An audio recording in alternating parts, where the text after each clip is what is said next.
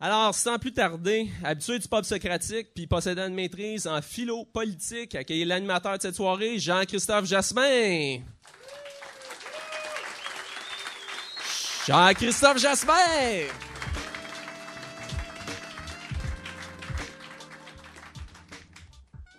Sociologue et chargé de cours à l'École des hautes études commerciales de Montréal, le HEC. Ses travaux portent sur les transformations de la démocratie contemporaine, le multiculturalisme et la culture politique québécoise. Il est chroniqueur au Journal de Montréal, au Figaro, à Cube Radio, entre autres. Il est l'auteur de plusieurs livres, dont Le multiculturalisme comme religion politique, ainsi que tout récemment L'Empire du, du politiquement correct, il critique le multiculturalisme à partir d'une défense conjuguée de la démocratie libérale et de la nation comme communauté historique. Accueillez Mathieu Bocoté.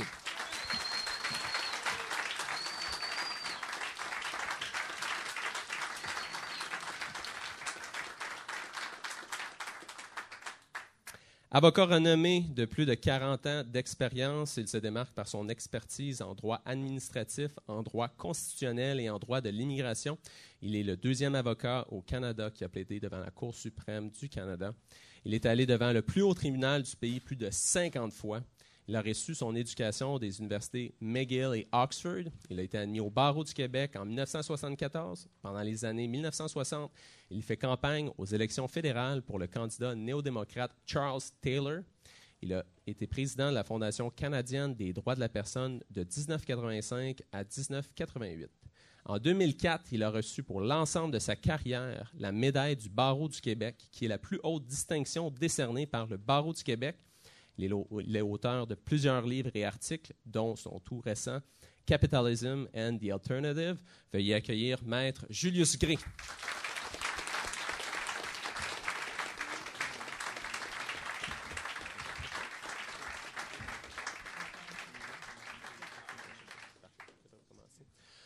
Alors, sans, sans plus tarder, Jean-Christophe, conduis-nous dans une belle soirée. Merci, Charles. Merci tout le monde d'être là. Euh, on est vraiment honoré de vous avoir ici. Pour vrai, euh, j'étais tellement surpris et étonné d'avoir votre réponse positive euh, à notre invitation aussi rapidement. Puis on est honoré de vous avoir ici. donc, on vient de vous présenter. Le thème du débat ou de la question ce soir, c'est justement de transcender le débat sur la laïcité. je pense que ça fait plus d'une décennie qu'on parle de la place de la religion dans la société, qu'on parle de la question de la laïcité. Euh, dernièrement, la CAC a euh, passé sa loi sur euh, la présentation des signes religieux. Donc, on est encore un peu plus loin dans le débat. Certains d'entre nous, beaucoup d'entre nous, viennent d'un arrière-plan ici franco-protestant. On suit la question avec intérêt, tout en étant un peu dans la bataille puis hors de la bataille. Hein. Je me souviens en 1995, la veille du référendum, à mon école secondaire, il y avait une grande bataille entre euh, les francophones puis les gens des écoles anglophones autour. Puis ce jour-là, j'avais un T-shirt des États-Unis. Personne ne savait s'il fallait me taper dessus. Je ne savais pas sur qui taper non plus. Euh, des fois, comme protestant, on se sent un petit peu comme ça dans la question sur la laïcité, où la question de notre, foi, notre religion est, est, important dans qui nous sommes. Mais de l'autre côté, on n'a pas de signes religieux ostentatoires. On a souvent euh, expérimenter un État, un gouvernement qui n'est pas neutre non plus religieusement. Euh, historiquement, les francophones, les franco-protestants en France ont travaillé à développer, même c'est eux qui étaient derrière, en grande partie, euh, le soutien de la loi de 1905 qui a, établi la laïcité ou qui l'a consacrée en France. Donc, on a, une, on a un angle particulier, puis c'est un petit peu ça qu'on aimerait tester ce soir, de prendre deux personnages publics connus qui se sont euh, suffisamment exprimés sur la question pour que je pense que la plupart d'entre nous euh, sachions un petit peu euh, leur position sur laquelle ils s'enlignent, mais de voir si de cette perspective-là, de cet angle-là, on ne peut pas trouver justement une autre manière d'aborder la question. Donc, vous connaissez donc Mathieu Bocoté qui se propose en en faveur, si je ne me trompe pas. Hein. de, du... même la charte des valeurs. Puis, euh, puis M. Gray qui s'y oppose, qui a même, j'écoutais euh, une émission de radio dernièrement où on vous a euh, appelé de même radical dans votre opposition à la, à la laïcité, donc que vous vous opposez quand même fermement à ce, à ce, projet de loi-là. Donc, sans plus tarder, on va, on va passer euh, aux premières questions. Dans le fond, on veut parler, commencer par traiter le sujet euh, de, fond, en arrière-plan, euh, poser la question de la laïcité comme concept catholique, puis à la fin, donc aller un petit peu plus loin, puis, puis se poser la question sur la place, plus largement sur la place de la religion dans la société québécoise. Il y aura une pause de 15 minutes vers 8h50. Puis, après la pause, il y aura une période de questions-réponses qui vient du public. Donc, euh, et je réalise que. C'est bon. Donc, Monsieur Gray, on va commencer par vous. Euh, donc, la question de la, laïcité au Québec est souvent exprimée à, partir de deux euh, modèles étrangers. Souvent, on entend dans les médias parler soit de laïcité comme on prend pour acquis la laïcité à la française, ou on entend souvent parler de la séparation, du principe de séparation de l'Église et de l'État, qui est un concept du Bill of Rights américain. Euh, vous êtes un, avocat euh, spécialiste dans, ces questions-là, ou en tout cas, euh, pouvez-vous nous éclairer sur c'est quoi exactement le cadre légal par rapport à la place de la religion dans la société au Canada? C'est quelle loi guide ou encadre ces choses-là? Il n'y a pas de loi comme telle. Nous avons certainement une constitution qui n'est pas religieuse, même si la préambule euh, de la charte parle de la suprématie des dieux, euh, comme aux États-Unis d'ailleurs. Euh, on a une, situation où les religions sont supposément égales, mais on a des traditions. Le Québec avait une tradition catholique et avait une forte organisation, une religion centralisée. le reste du pays ne l'avait pas, mais se créait euh, une, foi euh, que je ne partage pas du tout dans le multiculturalisme l'idée d'une euh, des communautés. Joe Clark a, fait la pire remarque, à mon avis. Je ne veux pas vivre dans un pays comme ça. Le, Canada, c'est une communauté des communautés. C'est pas ça pour moi. Voilà la question, la raison pour laquelle je suis contre la loi sur la laïcité. Vous avez dit férocement, non, mais euh, très fortement, n'a rien à voir avec les religions. Je suis moi-même laïque. C'est euh, la conscience individuelle. Je ne veux pas forcer la conscience. Donc la base, et dans ça, je peux peut-être me rapprocher des protestants. La base n'est pas la religion organisée, euh, l'idée d'une appartenance, c'est la conscience individuelle. Et je souligne la charte canadienne ne parle pas de liberté des religions, mais liberté des religions et de conscience. Et pour moi, euh, l'aspect essentiel, c'est la conscience. Donc, je m'inscris euh, euh, dans l'opposition à une loi qui essaie de forcer les gens à régner leur conscience.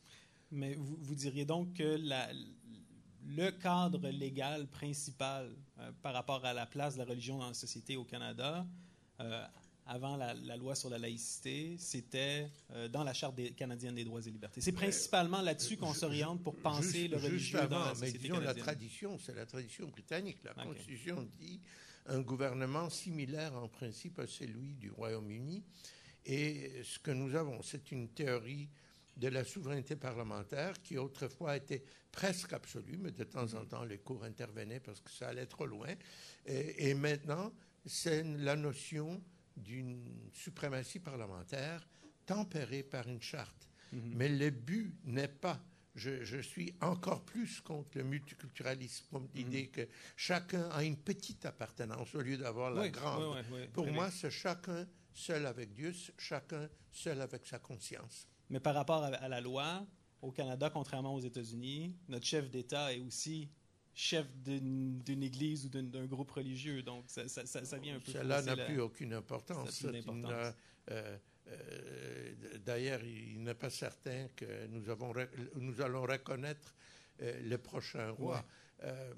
je pense que c'était la tradition, c'est sûr, mais ça a perdu toute son importance. Ce n'est pas la religion que euh, qui, est à la base, à mon avis, c'est la liberté individuelle de choisir, la liberté de conscience. D'accord. Merci.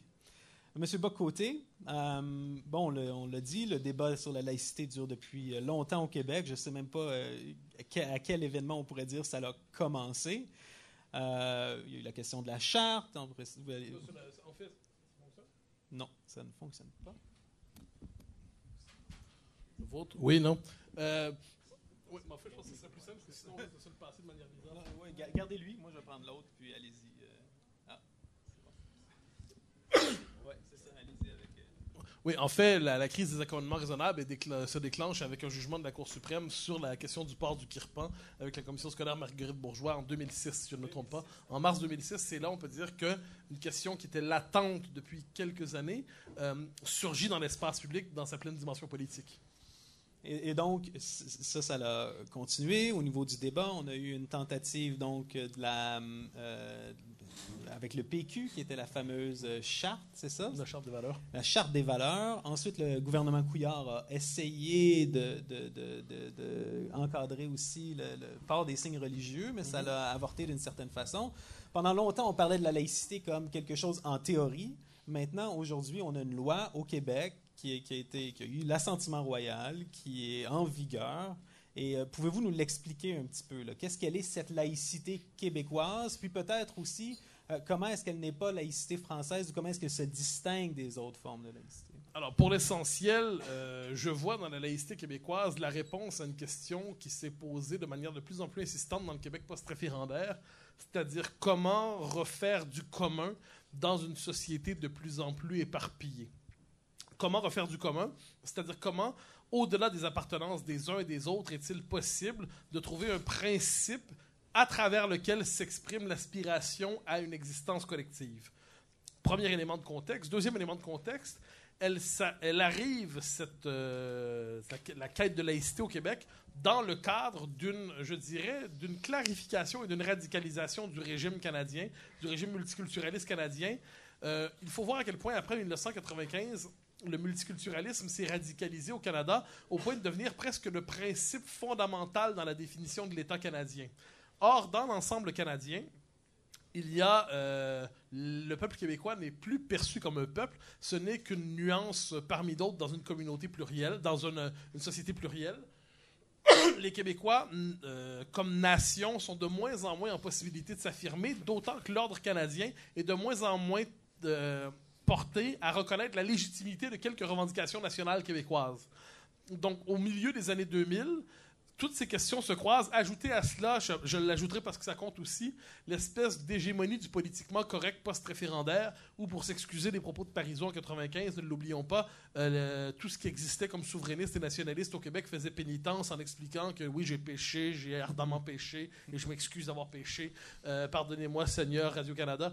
Euh, alors, devant tous ces éléments de contexte, je pourrais en ajouter d'autres, le principe de laïcité est apparu non pas de manière purement stratégique, on s'entend.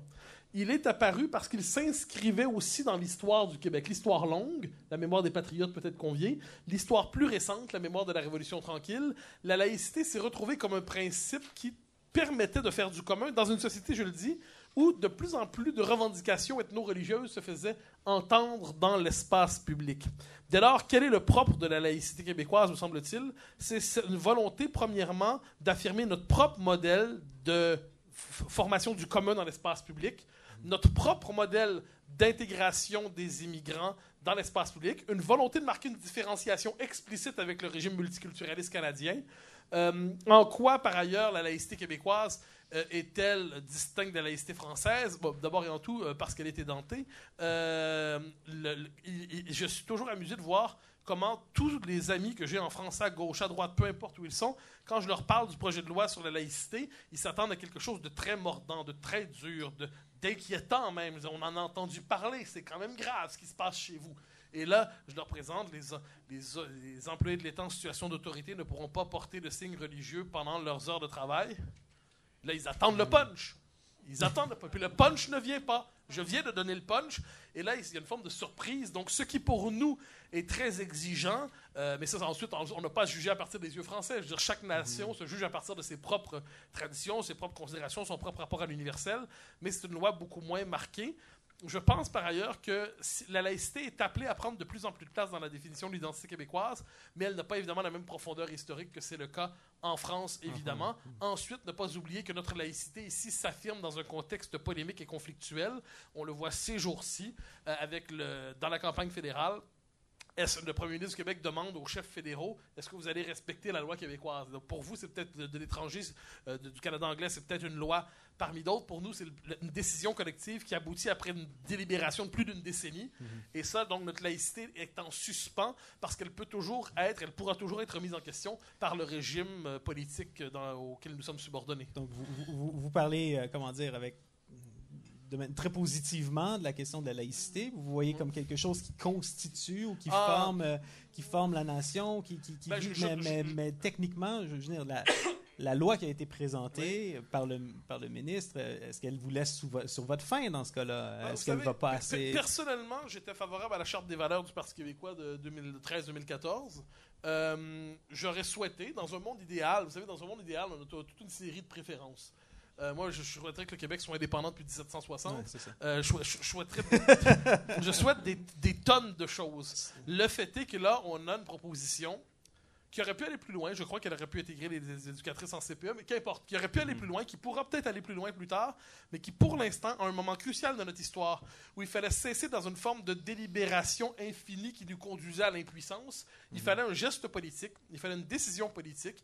Euh, elle emporte 75% des francophones environ, 65% des Québécois dans leur ensemble. Je pense qu'on a là, les Québécois avaient besoin d'une décision pour cesser, comme dit, une forme d'impuissance identitaire qui ne faisait que pourrir le climat social de ce point de vue, je crois qu'il nous fallait un geste. Le geste a été fait.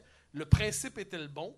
Et ensuite, l'application, il se fait à tâtons. Je crois qu'on va dans la bonne direction. Donc, vous, vous attendez d'autres versions de non, non, non, non, non, non, Moi, je, je, je pense là, que non, non, là, quelque chose vient de se faire. C'est important. Je dis pas qu'à long terme, il n'y aura pas d'autre chose. Mais là, il y a une étape importante qui a été faite. Il faut respecter cette étape. Je, suis favorable à la loi telle que, euh, telle que votée. Personnellement, j'aurais voulu que ça aille plus loin. Mais pour l'instant, je pense que quelque chose d'important a été fait. Euh, d'ailleurs, c'est pour ça que la plupart des gens disent prochaine étape, c'est pas prochaine étape de laïcité. Prochaine étape, c'est la langue. Donc, sur la question identitaire, on se déplace sur la question linguistique. D'accord. Bien sûr, je suis contre l'un et l'autre. Je pense que, contrairement, contrairement à ce que dit mon collègue ici, mhm. euh, la loi sur la laïcité euh, n'est pas très différente d'autres choses qui se passent au Canada anglais. C'est euh, un symbolisme différent. C'est une loi qui est profondément injuste parce qu'elle a tendance à priver les plus faibles, les femmes musulmanes, de, de, leur position comme professeurs, les Sikhs de la possibilité de travailler dans la police ou dans l'armée comme ils font partout. Euh, le juif religieux dans l'enseignement, ce sont des choses qui, euh, visent des individus sans donner quoi que ce soit à la majorité, sans améliorer la vie de nous, de, notre société, de nos, familles, sans, nous donner un avantage. Il n'y a personne qui est avantagé par cette loi. Il y a quelques groupes de victimes.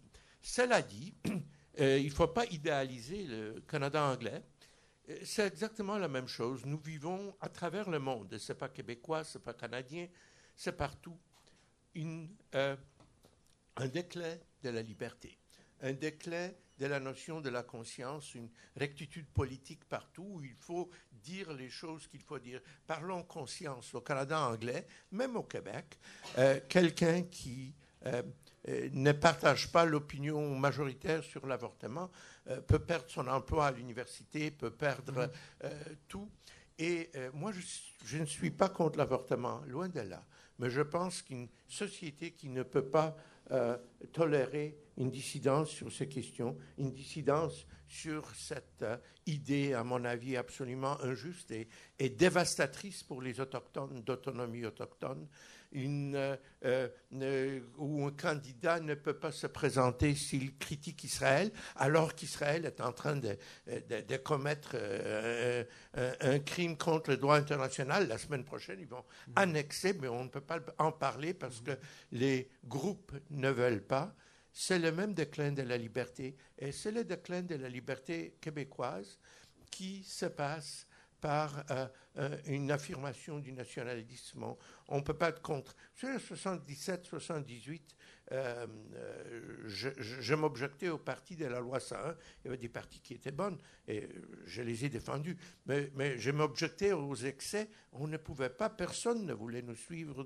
et, ce n'était pas parce que j'avais peur de ne pas pouvoir travailler en français, mais c'était injuste.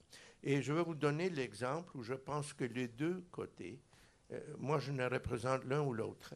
Sur le Kirpan, où j'ai représenté le jeune Multani quand il a gagné en Cour suprême, euh, les francophones ne l'ont jamais accepté. Les gens me disaient, mais Maître Gray, un couteau à l'école, pourquoi?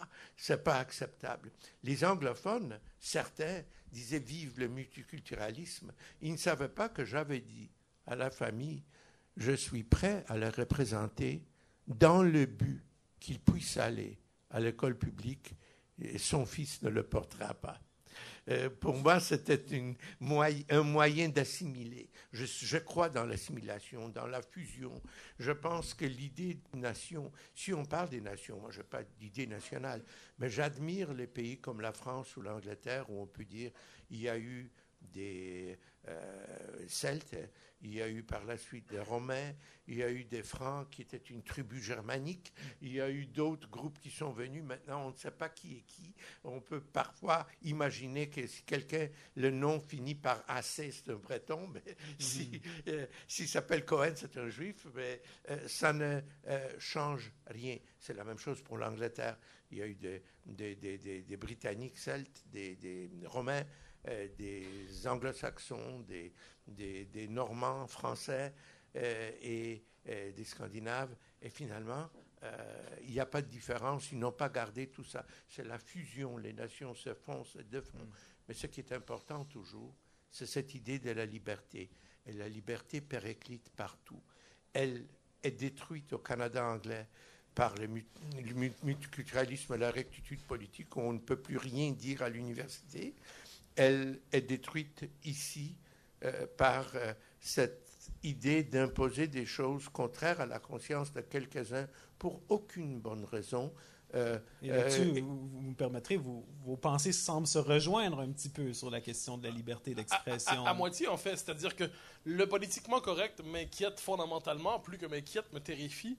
Euh, l'idée, je, je, consacrais tout un ouvrage à ça, c'est-à-dire les mécanismes qui, dans l'espace public, poussent à l'unanimisme obligatoire. moi, ce qui me frappe quelquefois, c'est quel point, relisant 1984 d'Orwell, on retrouve des scènes qui, sont, qui correspondent quelquefois à la mm-hmm. vie médiatique qui est la nôtre aujourd'hui. Euh, l'écartellement, ça a été évoqué par Julius Gray avec raison dans l'université et aussi en politique, c'est-à-dire la nécessité de souscrire à l'opinion officielle et ensuite discrètement quelqu'un peut venir nous confier à l'oreille je suis d'accord avec toi, mais surtout ne le répète pas. Euh, donc oui, je pense qu'une perte de liberté qui m'inquiète aujourd'hui en Occident, une perte de liberté d'expression, mais je considère qu'une communauté politique, une nation, euh, ne se fonde pas, le principe de liberté fondamentale, mais ne se fonde pas que sur le principe de liberté, elle se fonde aussi sur la nécessité pour une communauté d'avoir une certaine, un sens du commun, le sentiment d'un destin partagé, le sentiment d'une aventure historique partagée. Et de ce point de vue, il y a l'autorité politique qui est nécessaire, évidemment, et il y a aussi, je crois, la nécessité d'institutionnaliser certains repères identitaires. Euh, la loi 101 nous a permis de consacrer au Québec le statut de la langue française, bien qu'elle ait été ensuite euh, euh, grugée de mille manières, la loi sur la laïcité nous permet, dans un monde où, et j'insiste là-dessus, le besoin de repères communs se fait sentir plus que jamais. Nous sommes, nous connaissons aujourd'hui des mouvements d'immigration très significatifs partout en Occident, et il faudrait, je pense, me semble-t-il, être d'une peut-être pas d'une mauvaise, mauvaise foi, mais à tout le moins d'un certain aveuglement pour croire que ça se passe bien.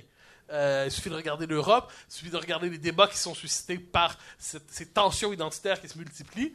Et la peur de devenir étranger chez soi est une peur qui est de plus en plus vive. Me semble-t-il que devant cela, une affirmation raisonnable euh, d'un principe d'unité collective, d'identité collective, avec la laïcité au Québec comme on l'a fait, je trouve qu'on est ici dans, la domaine, dans le domaine de la politique raisonnable.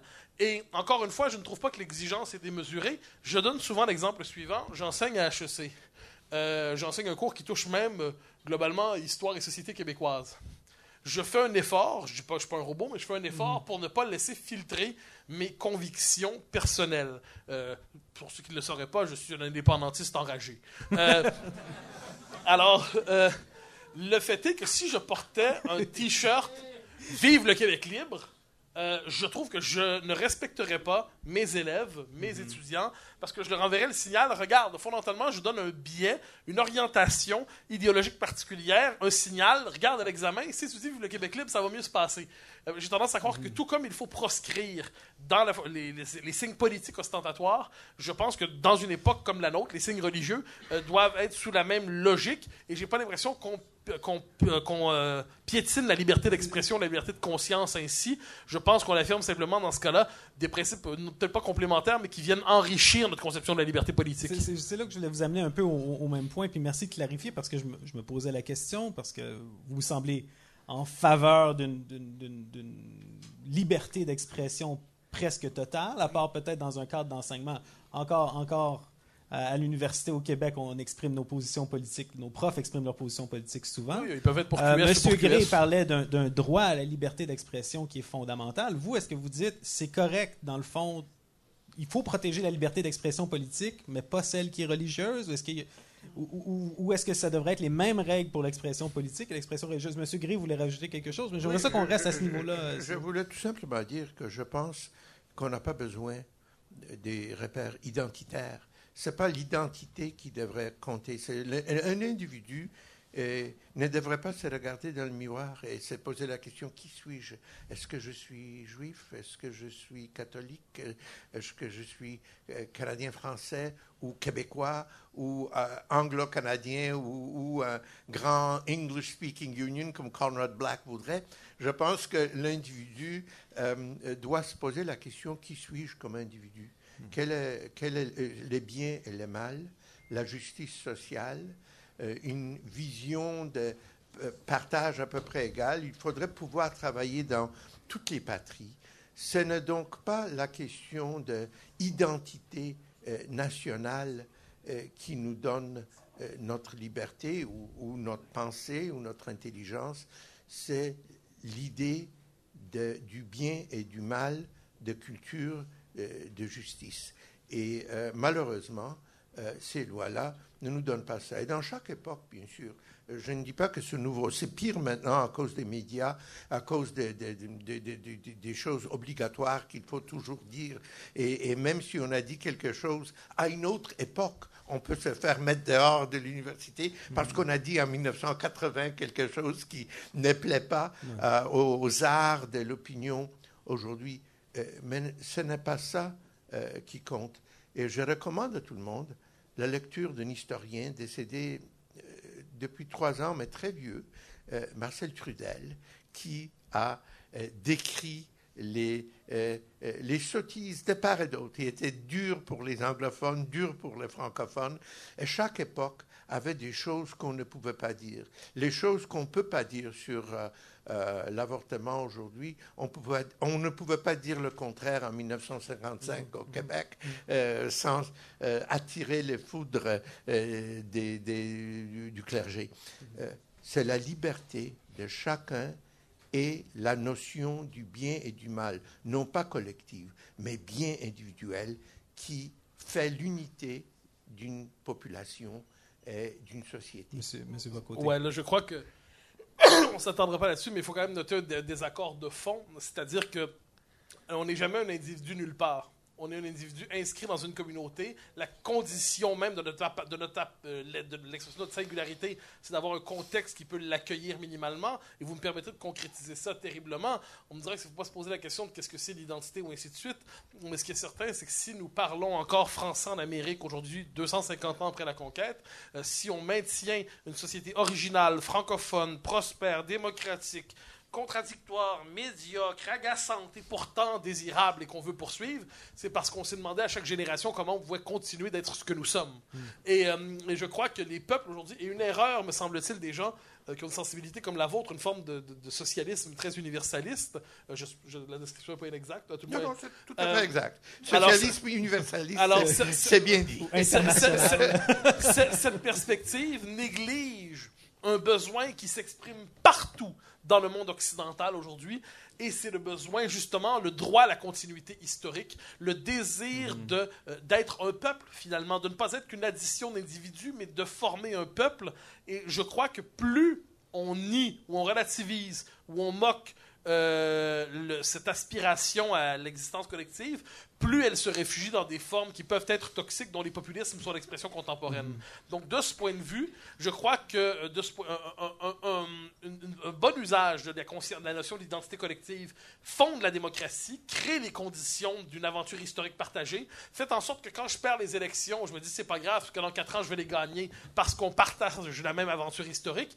Si on en vient à nier les conditions même de l'existence collective, la justice sociale dont vous parlez, elle s'applique dans un lieu particulier et pas dans un autre. Il faut des conditions de délibération minimales pour cela. De ce point de vue, une langue n'est pas inutile, une mémoire n'est pas inutile, des mœurs partagées ne sont pas inutiles. Et quand une société fait une expérience trop marquée de l'hétérogénéité, euh, d'une forme de la fragmentation identitaire, on a beau nommer ça diversité, mais nos sociétés nomment ça inquiétude. Nos sociétés nomment ça fragmentation. Et voilà pourquoi je crois que la condition de la liberté euh, politique, c'est justement d'être ancré dans une communauté politique qui n'est pas délétère et qui ne condamne pas l'individu à une forme d'errance euh, existentielle. Mais je pense qu'il y a un problème avec tout cela. Ce que la continuité, c'est un mythe.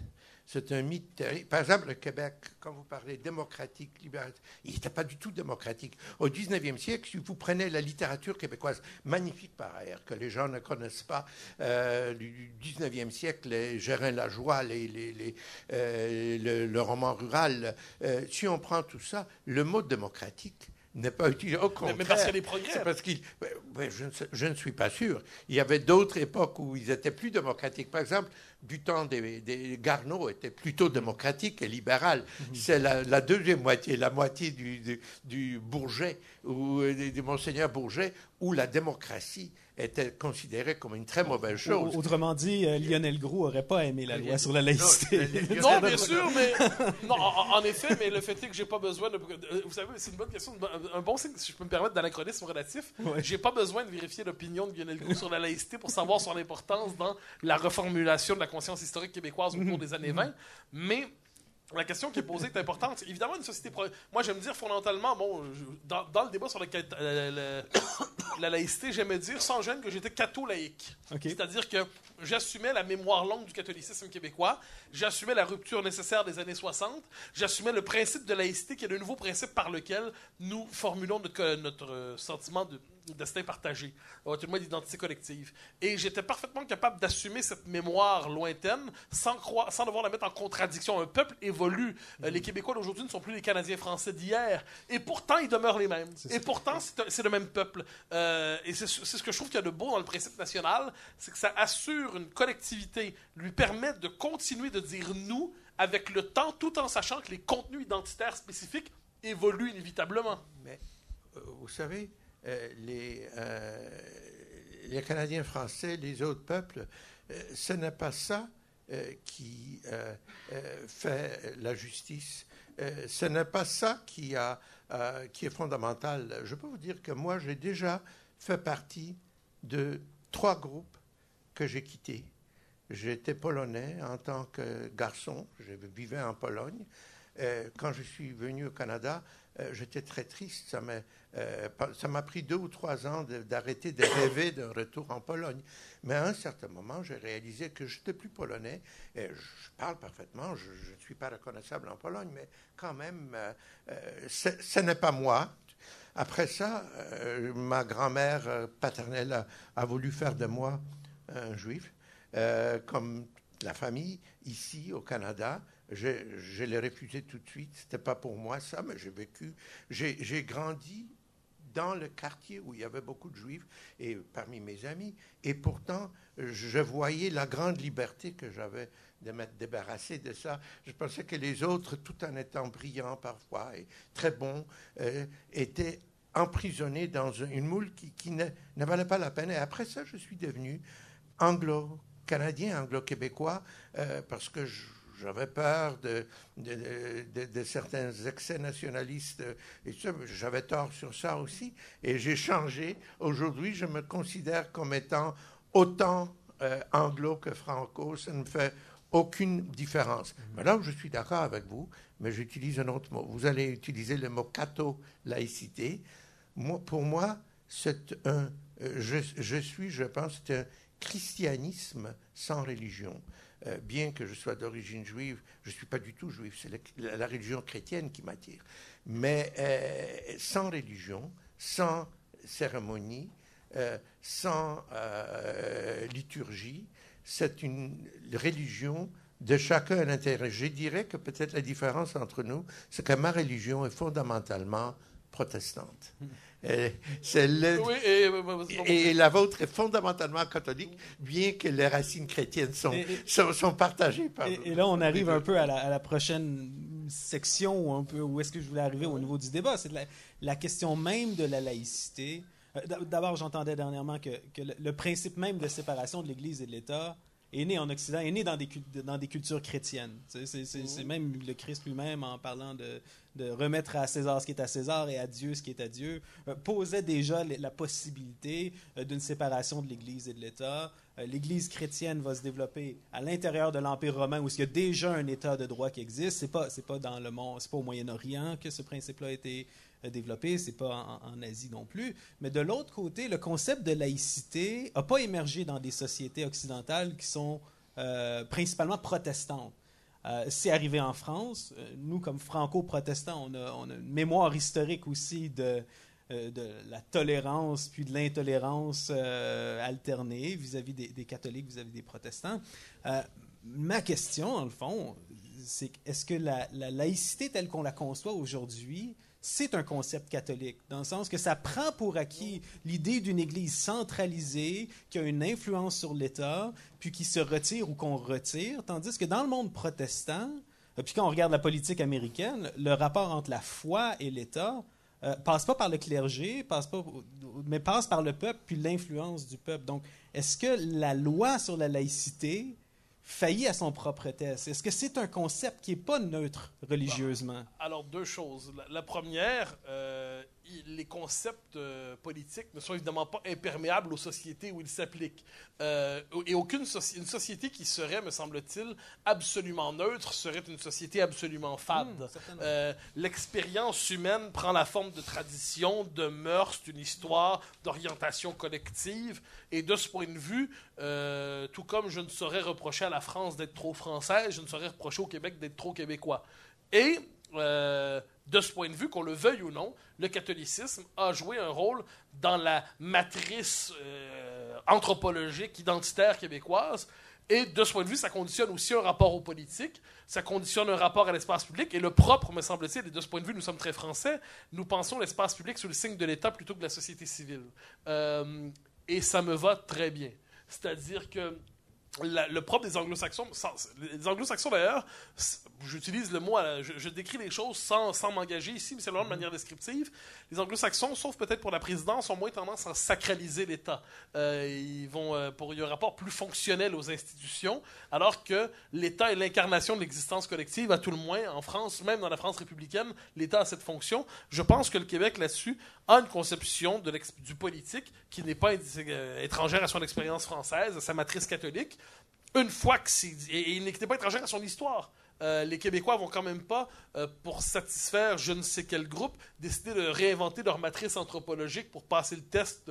Euh, passer le test de la, diversité contemporaine. Mais, là, on parle du test de la neutralité Oui, mais je pense que à partir d'un arrière-fond, d'un texte, comme dirait Pierre Legendre, le philosophe, à partir d'un arrière-fond anthropologique, symbolique et culturel qui est celui du catholicisme, nous, avons réussi à construire, à nous arracher, je dirais, à la pesanteur du religieux dans l'espace public, tout en conservant l'idée d'une forme d'unité de l'espace public, une unité relative de l'espace public.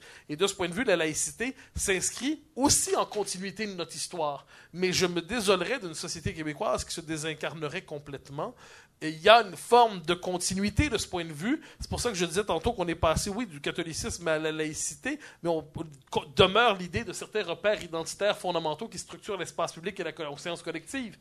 Cela dit, dans le monde qui est le nôtre, aujourd'hui, je trouve fondamental l'idée que des. Puis ça, je le redis, vous me permettrez d'y revenir, c'est bête, mais c'est simple et c'est important. que celui qui sert l'État en position d'autorité a un devoir de neutralité fondamentalement.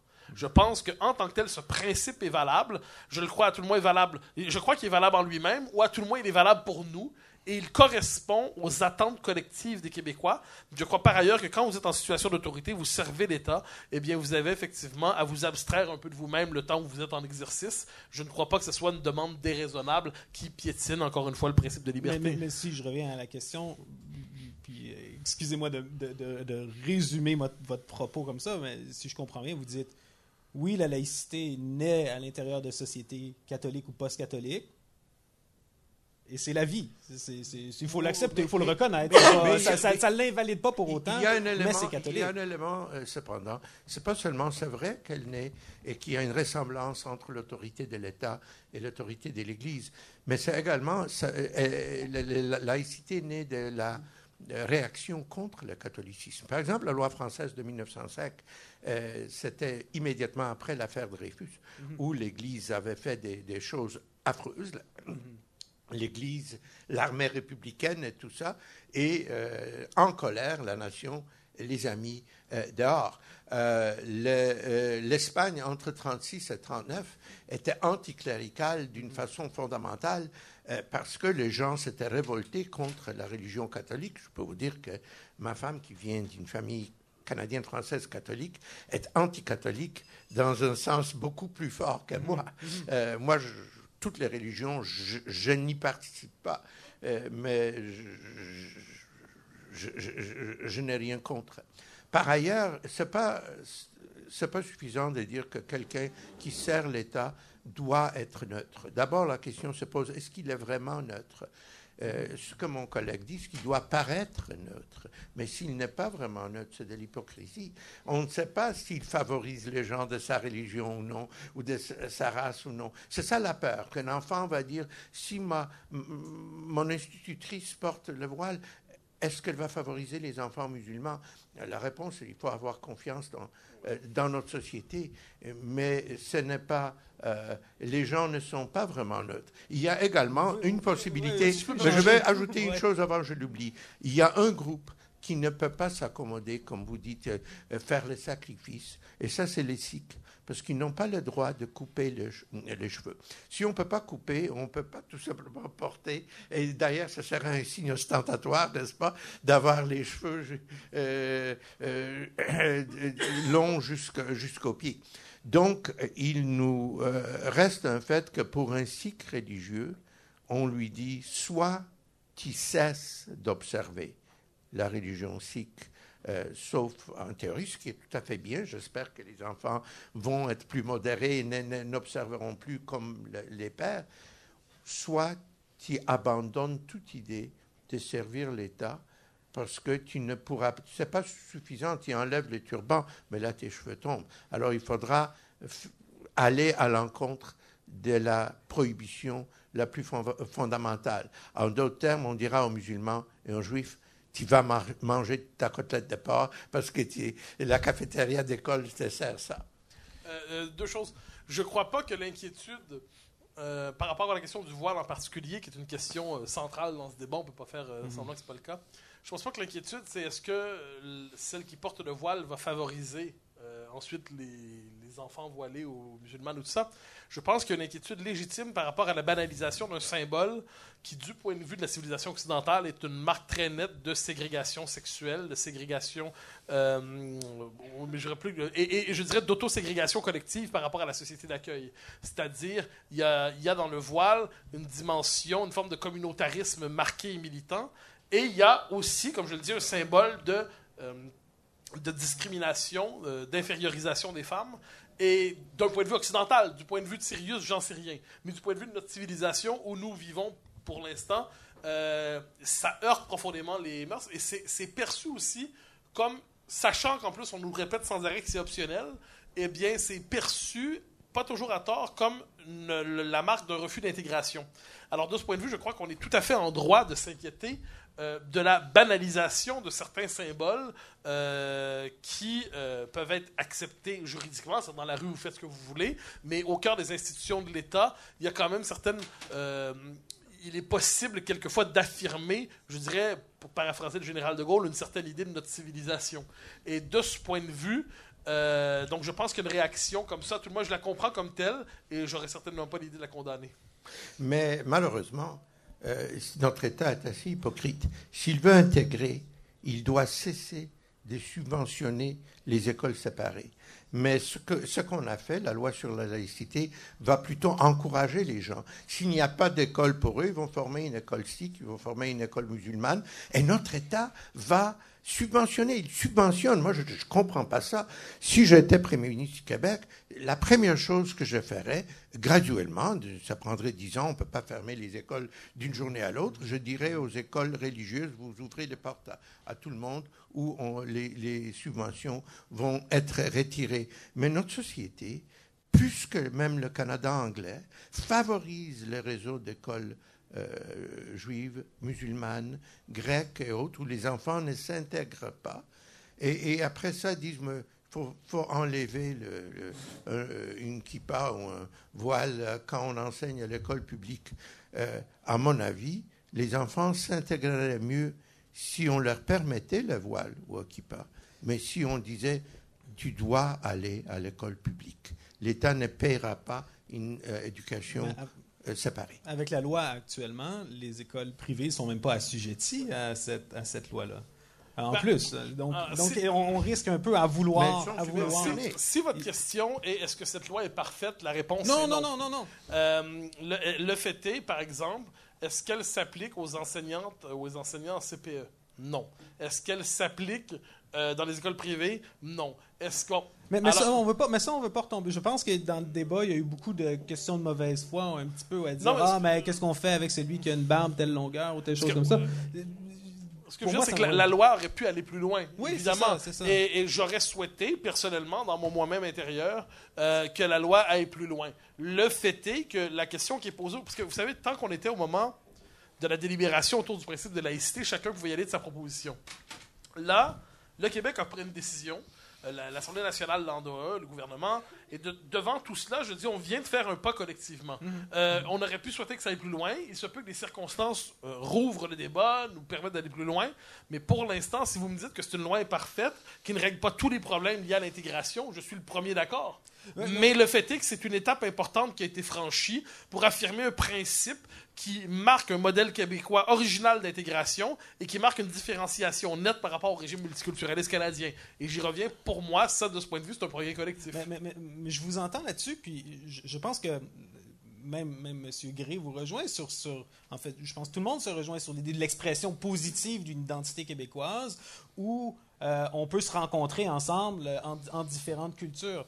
Mais, mais c'est une expression très positive, tandis que la, la loi sur la laïcité, c'est une expression plus négative, veut dire tu ne porteras pas tel ou tel signe non, religieux. Ça, ça, c'est vous qui le présentez comme tel. ouais, mais- mais on peut, on dire aussi, on affirme le principe de laïcité qui permet de dégager l'espace public de toute forme, de, à tout le moins dans les postes qui sont mentionnés, de, de toute empreinte, en, euh, empiètement de communautarisme, euh, du zèle religieux, pour permettre justement un espace dégagé, euh, tout comme on pourrait souhaiter l'école sanctuaire. De mais ce mais- point mais de ce vue. que vous, vous souhaitez, c'est davantage une expression positive euh, de l'identité québécoise. Mais moi, je trouve ça tout à fait positif, croyez-moi. La loi Ouais. sur la laïcité, là, quand elle est passée, j'ai trouvé que, en plus, il y a eu dans le, le discours gouvernemental, me semble-t-il, dans les circonstances, il y a quelque chose de- d'apaisé, de raisonnable et, en- et de ferme tout à la fois. Parce que vous savez, dans ce peuple quelquefois inverté- invertébré que sont les Québécois, euh, avoir un gouvernement qui décide de parler franchement, je, je me rappelle, j'étais à Paris quand il décide de. Legault fait son discours de 5 minutes sur Facebook, hein, c'est l'époque dans laquelle on vit. et, et François Legault, n'étant pas le général de Gaulle, il commence pas son discours en disant Française, Français, aidez-moi. Bon, non, il commence en disant Bonjour tout le monde. Là, je me dis ça, ça, on est au Québec. Mais il termine surtout en disant Parce qu'au Québec, c'est comme ça qu'on vit. Et je trouve qu'il a réaffirmé ici, avec une simplicité de formule, ce vieux principe qui veut qu'à Rome, on fait comme les Romains. Euh, Lorsqu'on arrive dans une société, on en prend les mœurs. Lorsqu'on arrive dans une société, on accepte certains principes fondamentaux. Et cette loi est venue affirmer ça. Euh, si pour vous c'est pas positif, ça vous concerne. Mais pour moi, l'affirmation de ce principe, il est fondamentalement positif. Et je crois que le sentiment de fierté Non, retrouvé mais- de bien des Québécois aujourd'hui correspond au sentiment qu'on vient Mais de faire le, euh, le un gain Québec collectif. ne réussit pas à intégrer les immigrants, même aussi bien que l'Ontario. Ben, L'Ontario, l'Ontario, euh, moi, je- comme je vous ai dit à plusieurs reprises, je déteste le multiculturalisme et la rectitude politique ontarienne, mais à l'Ontario, la deuxième génération, ils parlent tous anglais. Ils se marient entre, ils se marient pas tellement à l'intérieur de, euh, du groupe. Et ici, les groupes sont plutôt fermés. Ben, Et, et, euh, je pense que on ferait mieux de créer un système d'école pour tout le monde, de dire à tout le monde vous êtes les bienvenus, euh, à, à- à avoir, à avoir des livres dans lesquels euh, euh, on montre des exemples des mariages, de, de, de, de- de métissage, de, de- de- de- de- des communautés qui se fondent l'une dans l'autre, euh, que de prétendre que on va vous faire la loi. Ici, c'est comme ça que ça se fait. Et vous, vous, vous, vous, vous êtes exclus. Vous ne travaillerez pas. C'est très, très difficile. Non, si, je, si je peux me permettre, parce que là, on, est- on tombe sur un autre terrain, mais on- je- je- si le Québec intègre plus difficilement ses immigrants que l'Ontario, c'est aussi parce que c'est une petite société francophone sur un continent anglophone, dans un pays qui ne le reconnaît pas comme nation, aux marges de l'empire le plus puissant de notre temps. Je veux dire, euh, ça pèse davantage. Le fait est qu'on ne réussit pas à intégrer suffisamment nos immigrants parce que, un, il y a une forme de confusion identitaire. Est-ce qu'ils doivent être québécois ou canadiens? C'est pas clair. Ensuite, il y a deux principes linguistiques. Est-ce que c'est la loi 101 ou la loi fédérale sur les langues officielles? Ensuite, est-ce que les Québécois disent qu'ils veulent être indépendants, mais ils veulent pas vraiment, mais dans le fond, qu'est-ce qu'ils veulent? Ils veulent pas? Alors, euh, le fait est qu'on a contexte identitaire qui fait en sorte que la puissance d'attraction de l'identité québécoise est beaucoup moins forte que la norme anglo-canadienne telle qu'elle euh, s'exprime en Ontario. Euh, c'est quand même pas à cause de la laïcité qu'on intègre mal nos immigrants. Je pense que de ce point de vue, puis aussi parce qu'on en accueille plus qu'on est capable d'en intégrer probablement, ce qui est certain, me semble-t-il, euh, puis parce qu'on est contesté dans notre droit à les, à les intégrer, parce que lorsque les Québécois affirment, rappellent qu'ils sont une nation, ils sont accusés de suprémacisme ethnique au Canada. Donc tout ça, je crois, participe à notre difficulté d'intégration davantage que la loi 21. Je pense que le ben, Québec- c'est- toute idée que le, le Québec euh, est suprémaciste ou raciste, c'est- des- faux, c'est c'est ridicule. Mais par contre, euh, l'intégration s'est fait mieux en douceur que par une opposition farouche euh, en, en excluant. Et euh, c'est un fait. Moi, j'étais immigrant. J'avais 9 ans. Je suis arrivé ici à l'époque où tous les immigrants allaient à l'école anglaise. Je suis allé à l'école anglaise. Est-ce que ça m'a empêché d'apprendre le français? Mais voyons donc. Mais monsieur, vous noterez que c'est en utilisant la loi 101 qu'on a été capable de faire en sorte que les immigrants ont été massivement à l'école française, parce que tant qu'on misait euh, sur la douce persuasion inspirée du Bill 63, on réussissait pas à en convaincre beaucoup. La loi 101 a imposé le principe d'obligation scolaire en français, ce qui est aussi normal que d'aller à l'école. euh, euh, je dirais en, en po- polonaise en Pologne, allemande en Allemagne, française en France et anglaise au Canada. Je dirais, à un moment donné, on va quand même pas. euh, L'argument qu'on utilise contre la laïcité, on l'a utilisé aussi contre la loi 101. Et à un moment donné, si une nation n'est pas en droit, surtout une situation minoritaire comme la nôtre, fragile comme la nôtre, si elle n'est pas en droit d'affirmer quelque chose comme sa langue ou dans la prochaine étape qui était la laïcité, euh, je crois que là-dessus, c'est qu'on a, con- on, on a, peu importe ce qu'on en dit, on ne reconnaît pas la légitimité d'une existence nationale. Non, mais c'est pas ça. Je, pense que le Québec est en droit. Je suis en faveur de- de- des dispositions scolaires de la loi 101 et je, n'ai ja- jamais contesté, sauf euh, euh, par rapport aux Canadiens d'autres provinces où on a eu euh, une, une, décision de la Cour. Cela, cela dit, cela dit, je pense que le Québec aurait pu mieux intégrer les immigrants en créant un seul réseau d'écoles qui fonctionnerait 80 ou 75 en français, qui assurerait aux jeunes Québécois la connaissance de l'anglais qui est essentiel en Amérique du Nord et forcerait tous les immigrants et tous les anglophones à parler français 60 75% du temps. Et à la place des garanties constitutionnelles, on aurait un seul système fréquenté par tous les enfants où tout le monde sortirait plutôt francophone, mais bilingue. Je, voudrais faire euh, une centaine de pas en arrière au euh, point de vue de notre perspective protestante. Parce que là, on parle, puis dans le débat public, on parle souvent de la religion comme de l'autre, et l'autre est presque tout le temps cet immigrant euh, musulman qui vient, vient d'anciennes colonies françaises ou britanniques. Tandis que pour nous, comme protestants francophones, l'expérience d'être à l'extérieur de la société française tout en y faisant partie euh, date depuis plus longtemps. Je veux dire, l'association d'église de laquelle je fais partie a été fondée par des, des missionnaires suisses, franco-suisses dans les années 1830. Euh, Louis-Joseph Papineau était devenu euh, protestant. Je veux dire, il y a une présence protestante. On pense même que Samuel de Champlain l'eût été ou vient d'un milieu. Il est né, Il en est tout cas. devenu catholique. Il était Il y a- assez a- catholique à la fin. À, à vous entendre, euh, si, si on suit votre généalogie, finalement, de quartier jusqu'à aujourd'hui, on était tous protestants Ben, sans ben, savoir. ben non, ben c'est qu'il y en a eu beaucoup plus. C'est qu'il y en a eu beaucoup plus qu'on D'ailleurs, le ne chanoine. Groul l'était peut-être aussi. Pardon? Le chanoine Groul l'était Pe- Peut-être, peut-être. Non, je crois pas. Et Mais, mais, mais où est-ce que je veux en venir? fondateur l'était, Ouais. c'est sûr. Ben, ben, mais où est-ce que je veux en venir? euh, où est-ce que je veux en venir avec ça? C'est plus de dire. euh, le fait, la raison pour laquelle on est 8 millions de Québécois aujourd'hui puis qu'il y a 300 millions d'anglo-saxons, c'est aussi à cause du, du fait, en, en partie, euh, que, que la France n'a pas géré la question de la minorité religieuse de la même façon, de la façon que l'Angleterre. Je veux dire, le gros de la population du, du continent nord-américain a été fait par des communautés religieuses qui ont, à, à laquelle on a laissé une certaine autonomie en Amérique du Nord, tandis qu'en France, on a interdit le droit de séjour aux Huguenots, qui ont été enrichir finalement les colonies américaines, finalement la Si Suisse. en 1685, euh, Louis XIV avait permis aux Huguenots d'aller à la Louisiane et à Montréal, on aurait deux grandes puissances aujourd'hui. C'est ça, Sur- en ça. Amérique du Nord. Une protestante, mais française, et- ou mixte, mais française, et l'autre anglaise. En, en tant que protestant francophone, on ne peut pas réécrire l'histoire, mais on se dit, il y a quand même, eu- il y a quand même eu une occasion manquée. Qui sait si ça ne serait pas le contraire aujourd'hui? Si On, majorité... on aurait dû miser sur vous pour battre les Anglais. Ouais, non, non, mais, mais, mais si, on avait été, si on avait été 2 millions plutôt que, que 60 000, on aurait peut-être eu une chance aussi. Et, et là, la question aujourd'hui, c'est que si on se transpose, bon, on ne peut pas refaire l'histoire, mais on arrive à un point aujourd'hui où euh, le Québec ne peut pas se permettre non plus de ne pas assimiler le maximum de gens dans la communauté francophone s'il espère avoir un avenir en, en terre nord-américaine. Je pense que vous l'affirmez aussi, la loi 101, c'est- cette laïcité-là est supposée faire ça.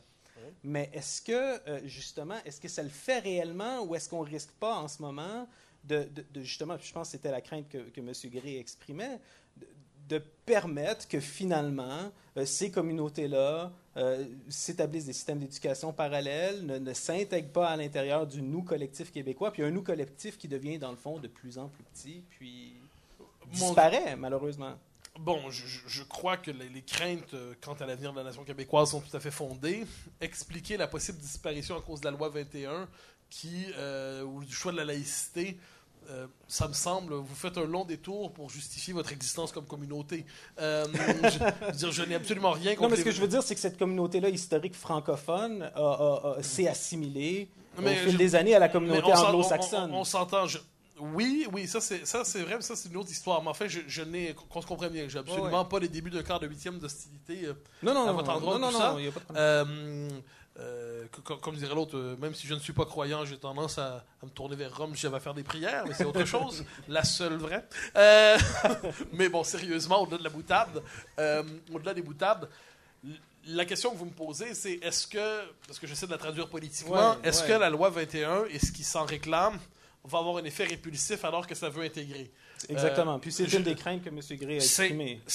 je précise que c'est un argument qui avait été, vous me direz que c'est pas la chose, mais qui avait été utilisé contre la loi 101. C'est une loi qui va euh, repousser euh, alors qu'elle devrait inclure. Or, dans les Mhm. faits, la loi 101 est une réussite partielle, mais une réussite quand même. On était capable d'intégrer dans le- la grande majorité francophone, à tout le moins, ou de franciser des gens qui autrefois ne l'étaient pas. Je pense que la loi sur la laïcité traduit juridiquement un- une tendance de la culture québécoise contemporaine qui veut qu'on ne. Je, dirais qu'on n'aborde pas le fait religieux de la même manière ici qu'ailleurs sur le continent.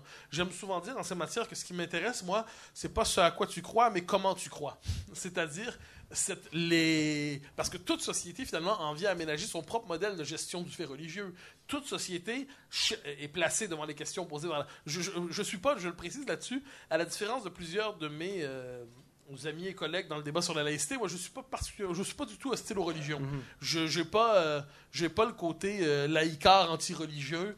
Euh, je suis tourmenté par la conversion vers le catholicisme. Bon, la conversion, je suis déjà catholique par la naissance, mais j'aimerais bien croire à mon baptême. donc donc tout ça tout ça ne m'est pas étranger. Je suis pas anti-religieux, mais pas du tout. Mais le fait est qu'ensuite, à partir de toute société se pose la question de l'institutionnalisation du fait religieux, et elle ne le gère pas tout de la même manière. Il y a une matrice anthropologique et culturelle à partir desquelles on aborde ces phénomènes-là. Je crois que le Québec, sur ces questions-là, a décidé de miser, parce que ça correspond aussi à ce que nous sommes collectivement, une politique de la discrétion dans l'exercice de, de ses fonctions je pense qu'une politique de discrétion, c'est pas une politique discriminatoire. On n'exclut personne. Euh, les seules personnes qui peuvent se sentir exclues sont celles qui sont à ce point engagées dans un engagement religieux qu'ils transcendent la cité, qu'ils abolissent la cité, qu'ils n'acceptent pas les lois de la cité. Et ça, je trouve ça assez. Euh, moi, comme on dit, un enseignant ne pourrait pas, une enseignante ou un enseignant pourrait pas enseigner parce que son signe religieux. J'ai aussi, il tient à ce point à exercer dans le cadre de ses fonctions, à, afficher sa foi dans le cadre de sa fonction, alors que là, il est dans un moment où il devrait transcender sa foi euh, parce qu'il fait autre chose, il n'est pas en train de prêcher. Je trouve que dans de telles circonstances, non, on n'exclut personne. On pose un cadre d'intégration dans l'espace public. On gère le fait religieux d'une certaine manière, qui n'est pas à la manière des anglo-saxons. C'est vrai. Mais à cette manière, ensuite, il y a de l'espace dans les marges, parce qu'aucune société n'est homogène. Il y a de l'espace dans les marges. Il y a des plis dans la société pour qu'on puisse s'exprimer autrement, vivre autrement. Mais globalement, j'ai pas l'impression, je le redis, que c'est une loi qui exclut. C'est une loi qui définit une intégration substantielle. Et ça, je pense que c'est un progrès collectif. C'est une loi qui veut promouvoir une fausse neutralité. Vous parlez d'une neutralité dans l'espace public, mais il n'y a pas de mal. Euh, je pense qu'un professeur a le droit euh, de, de, dire à, ses élèves ce qu'il pense. Il n'a pas le droit de transformer son cours en propagande. Mhm. Mais je pense que c'est une fausse neutralité de prétendre qu'il se doit être complètement invisible. Contrairement à vous, moi j'ai enseigné à l'Université de Montréal, à la faculté de droit, en 1980, avec mon macaron du nom. Euh, et que les étudiants, que les étudiants voyaient? Ça ne m'a pas empêché de devenir ami avec beaucoup d'étudiants qui, à cette époque-là, étaient très majoritairement de l'autre côté. Ça ne m'a pas empêché moi-même d'avoir certaines hésitations. En 95, je n'étais pas aussi enthousiaste et aussi convaincu qu'en 80. Mais je pense que les, les profs ont le droit, même l'obligation, de dire aux élèves, euh, à tous les niveaux, où ils se situent, pour que l'élève puisse évaluer la position. Autrement, il y a des façons euh, très rusées de euh, faire la propagande sans mentionner où on est situé. Je pense qu'il est beaucoup plus raisonnable de dire à un prof, mhm. tu ne feras pas de propagande, tu enseigneras le, le curriculum tel qu'il est prescrit, mais tu peux dire à tes élèves, je suis indépendantiste, ou je suis fédéraliste, ou je suis religieux, ou je ne suis pas religieux. Et vous ne vous trouvez pas, euh, vous sembliez réagir à ça, vous ne trouvez pas ça plus, comment dire, euh, simple de simplement admettre nos préférences, soit politiques ou religieuses, mais en prendre distance, que simplement faire semblant qu'ils n'y en ont pas? si vous voulez militer, moi, mes étudiants, parce que un moment donné, bon, on vit dans les, la société qui est la nôtre. Hein, on met Google à côté de mon nom. bon, on sait à peu près pour qui je risque de voter. On devine que je n'ai pas un poster de Justin Trudeau chez moi. On devine. bon. Euh, une fois que c'est dit, il y a l'apparence de neutralité compte. Le, le, non, le refus de faire du prosélytisme, ça compte. Or, me semble-t-il que puis encore une fois, on n'est pas des robots. Non, non, je devine que ma manière d'enseigner, le simple fait que je reconnaisse l'existence du peuple québécois, euh, pour certains, ça relève déjà d'une préférence politique. Alors que pour moi, c'est une reconnaissance objective. Mais quoi qu'il en soit, euh, une fois que c'est dit, je trouve qu'il y a une apparence de neutralité qui est nécessaire parce qu'elle envoie quand même ce symbole qu'on occupe une fonction qui nous transcende, à tout le moins pendant les heures d'exercice. Une fois que c'est dit, euh, on dit hypocrisie, mais vous savez, ça c'est peut-être ma part catholique encore une fois, mais je, moi, personnellement, je n'ai pas l'intention de sonder les âmes. Euh, j'ai pas l'intention de voir au fond de toi-même qu'est-ce que tu penses vraiment. À un moment donné, il y a un principe qui est posé. Ça permet, par ailleurs, on le voit en ce moment, de distinguer certains individus qui refusent de se plier à ce principe fondamental de neutralité dans l'exercice de leur fonction. Très bien. Euh, mais moi, non, je n'ai pas de problème du tout avec cette exigence-là. Et puis, un professeur qui, euh, vous savez, dans le système universitaire, les professeurs sont souvent militants. Il faut, faut, bien le reconnaître en sciences sociales. Mais pour Ouais. moi, c'est un scandale. Pour moi, Mhm. c'est un scandale. Mhm. Euh, parce que la transformation de cette tribune privilégiée que le fait de pouvoir enseigner, puis d'enseigner tout en sachant, je le dis, on a une teinte, on a un biais, mais a décidé de transformer sa tribune en puis- puis encore en portant l'étiquette. Moi, moi, moi, personnellement, je trouverais ça inacceptable. Ensuite, 1980, c'était autre chose peut-être, j'en sais rien, mais euh, comme, comme enseignant, je me fais un devoir de ne pas euh, orienter mon... J'essaie à tout le moins je- de ne pas orienter mon cours et je serais très choqué. J'espère que mes étudiants seraient choqués s'ils me voyaient arriver avec un T-shirt sur lequel il y aurait une, une photo du général de Gaulle en 77 sur le balcon de l'hôtel de ville. Euh. C'est pas, en- une- c'est pas une question de quelque chose d'aussi cru, mais c'est clair que si vous enseignez la littérature, si j'enseignais la littérature, il y a des maintes façons de faire passer un message. Euh, Moi, je choisirais, par exemple, Oui, Zola, Zola plutôt que Ah, Bourget. J'allais Zo- j'allais dire Zola- Chateaubriand plutôt que Zola. Je- Bon.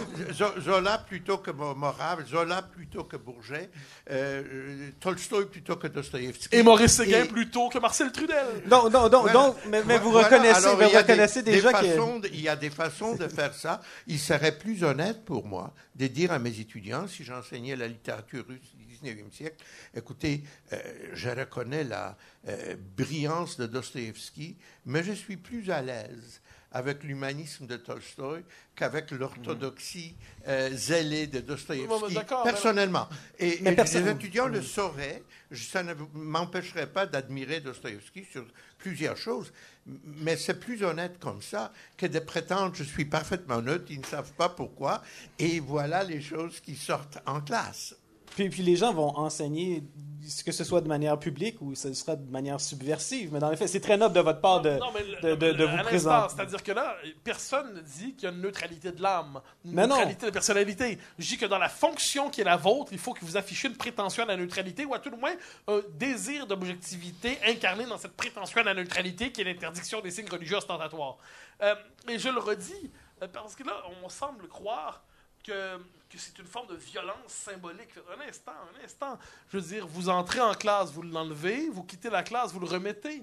Euh, euh, de ce point de vue, il faut aussi s'adapter minimalement au mode de croyance propre à une société euh, libérale et occidentale, avec toute une composition culturelle complexe, mais il n'y a pas de violence qui est faite à travers ça. À la rigueur, on peut dire qu'on est contre cette décision politique. Pour moi, la laïcité est un choix politique légitime. Le multiculturalisme, je suis contre, mais c'est un autre choix politique légitime. Je me battrai contre, mais on peut le faire.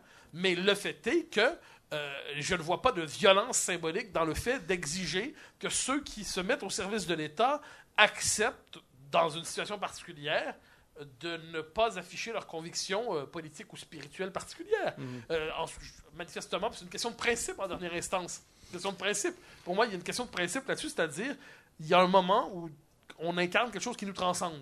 Ensuite, libre à toi de militer comme tu le veux, à 18h25, à triquer comme tu le voudras. Je ne m'y opposerai pas. Je, je pense le, le, le malaise que, que j'aurais là-dessus, puis peut-être en, en tant que protestant, c'est que moi-même j'ai grandi dans le système religieux alors qu'il n'était pas encore euh, sécularisé d'une certaine façon. On avait encore des commissions scolaires protestantes. On a, on a vécu la réforme. J'étais le seul protestant à l'école. Quand je demandais le cours, la directrice me rencontrait. Elle me disait Veux-tu être transféré d'école? Parce que tu es le seul qui l'a demandé Maintenant, j'allais en, religion catholique où, euh, mes profs étaient souvent des athées radicaux. Je veux dire, souvent, cette, cette crainte de neutralité de la religion, euh, comment dire, cette crainte que la religion fasse du prosélytisme dans l'école, je crois qu'elle est justifiable euh, historiquement, mais euh, dans les faits, je pense que les minorités religieuses au Québec ici, euh, ce qui, ce qui nous met mal à l'aise, c'est qu'on ressent euh, par rapport à la majorité québécoise, un profond sentiment anti-religieux ou une méfiance envers le religieux, que-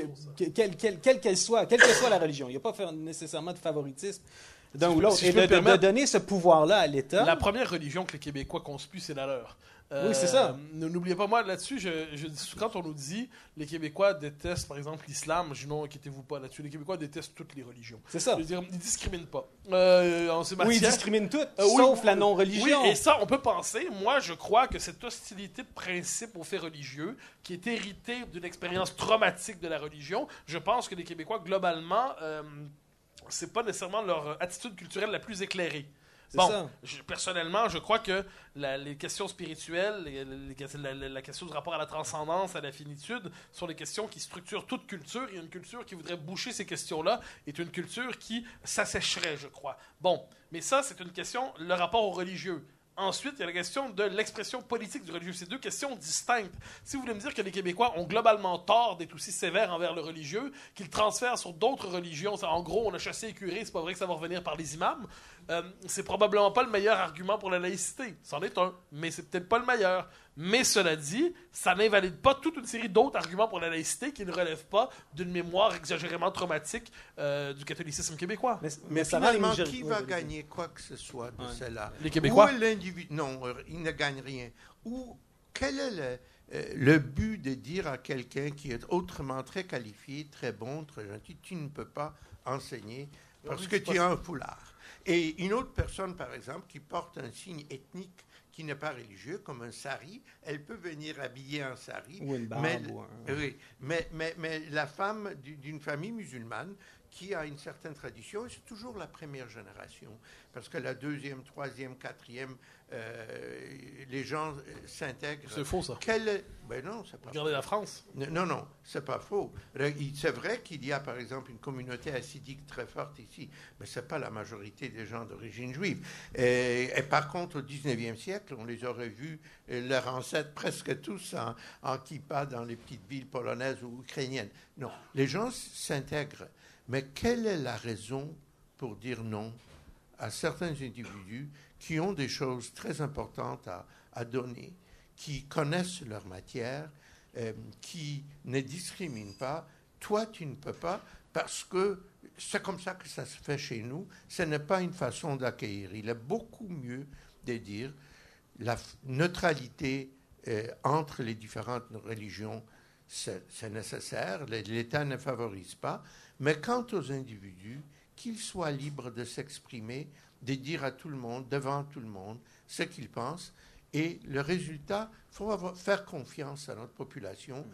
Euh, je pense qu'elle va être intégrée à- à- à- après une génération. Bah, je, je- je crois que vous faites preuve ici d'un optimisme exagéré quant aux capacités d'intégration, et pas seulement du Québec là-dessus. Je pense que partout dans le monde occidental, on constate, et d'ailleurs, vous me permettrez de le dire, plusieurs études tendent à le dire, à le confirmer, que euh, c'est pas la première génération, le problème quelquefois c'est la deuxième, la troisième, où il y a une espèce de euh, revival, c'est pas le bon terme en français, là, mais identitaire, euh, religieux, euh, ethnoculturel. Euh, on le voit tout le moins en France, on le voit clairement, on le voit en Europe plus largement. Donc moi non, je crois pas le, le récit de l'intégration heureuse. euh, je n'y crois pas et je m'en désole, soit dit en passant, je m'en désole. Je crois, puis ça je le dis de tout mon cœur, je pense qu'on peut fabriquer un Québécois ou qu'importe un Norvégien, un Français, on peut fabriquer un Québécois avec n'importe quoi. Fondamentalement, vous venez du Pakistan, d'Afghanistan, de Norvège, de Suède, de Russie, euh, même d'Ontario. Euh, vous, vous pouvez, on peut fabriquer un Québécois. Mais encore doit-on pas avoir une définition exagérément indéterminée de ce qu'est un Québécois.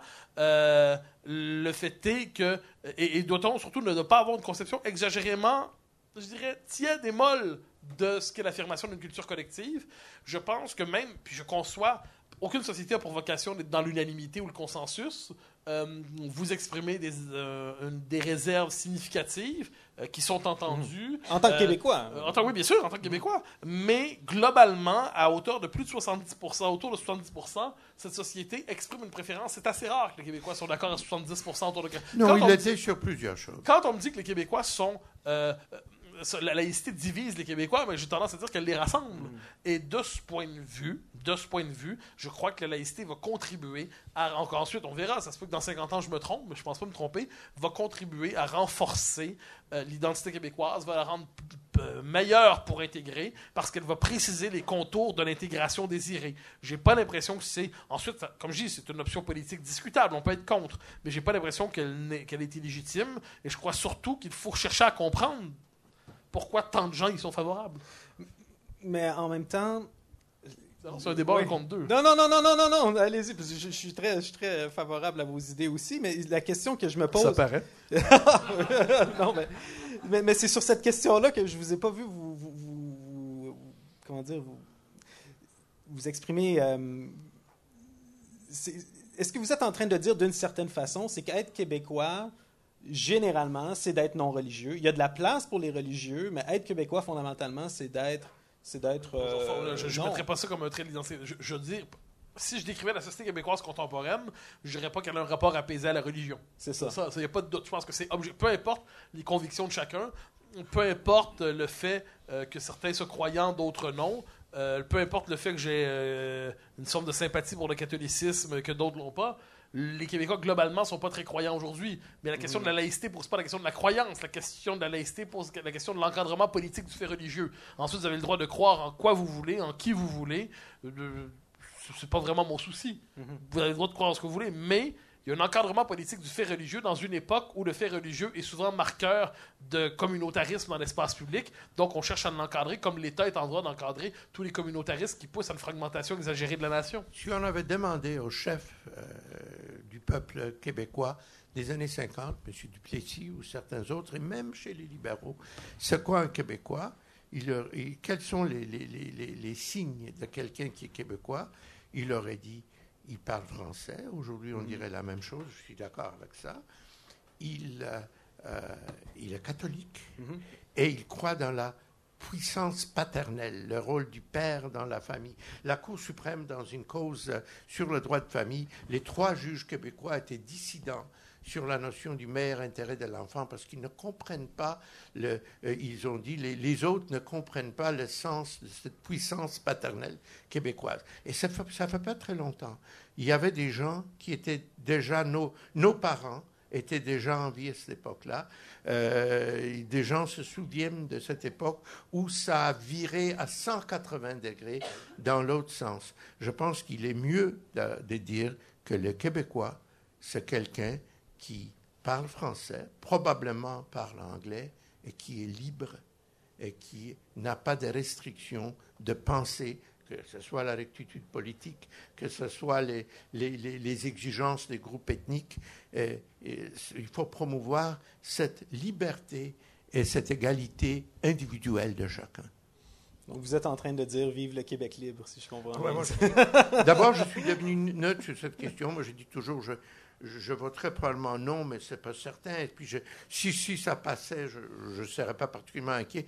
Je ne suis pas, euh, au contraire, je me considère comme tout à fait québécois, mais je pense que je ne suis pas typique, c'est vrai. Et, euh, en même temps, je pense que ce que je veux euh, créer, c'est une société dans laquelle les enfants se sentiront, les enfants, la prochaine génération, égaux. Il y aura une justice sociale, une notion de bonté et d'individualisme qui vient de, cet humanisme chrétien. euh, moi, je pense un peu protestant, et qui euh, euh, ne se feront pas imposer une idéologie. C'est ça qui est très important.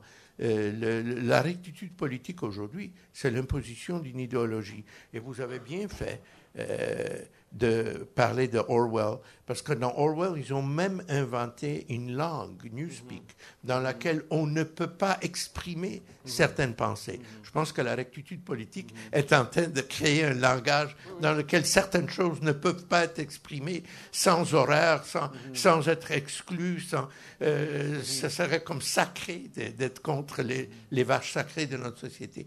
Alors pour moi, les Québécois doivent surtout vivre dans un état de justice sociale, parler français et connaître l'anglais et être libre. Et euh, on vous donner la dernière, euh, dernière parole. Vous, que- qu'est-ce que vous voyez positivement pour l'avenir de la, de la religion au Québec puis de l'avenir du Québec? Pour l'avenir de la religion au Québec, mon Dieu, ça, je ne prends pas en charge. la- Non, je- je- je- je- chaque je- croyant ira J'espère, mais vous me pardonnerez. euh, J'espère que les Québécois vont se réconcilier, non pas avec la foi catholique, ça, ça appartient à chacun, mais avec la mémoire du catholicisme, pour se rendre compte que s'il y a des pages noires dans l'histoire du catholicisme, il y a aussi des pages lumineuses. Euh, ou à tout le moins, il y a- aussi des pages assez sobres qui méritent d'être relues sans honte. Euh, C'est peut-être à ces pages sobres qu'il nous appartiendrait, qu'on vers lesquelles on devrait se tourner.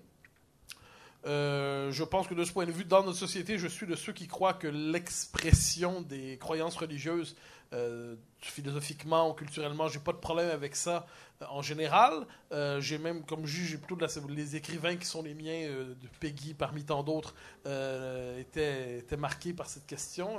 Je pourrais en nommer d'autres. Tantôt, il disait qu'il aimerait enseigner Zola. Moi, c'est Chateaubriand.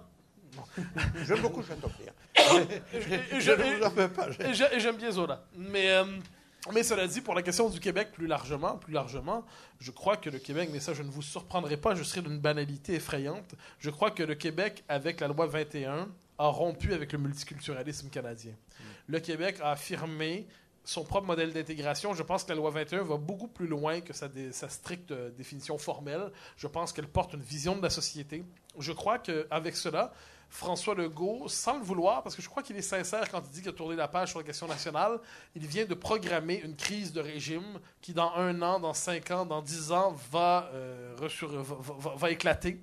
Euh, Je crois qu'on se dirige vers, pour ceux d'entre vous qui ont un peu de mémoire politique, vers un, un Meach 2.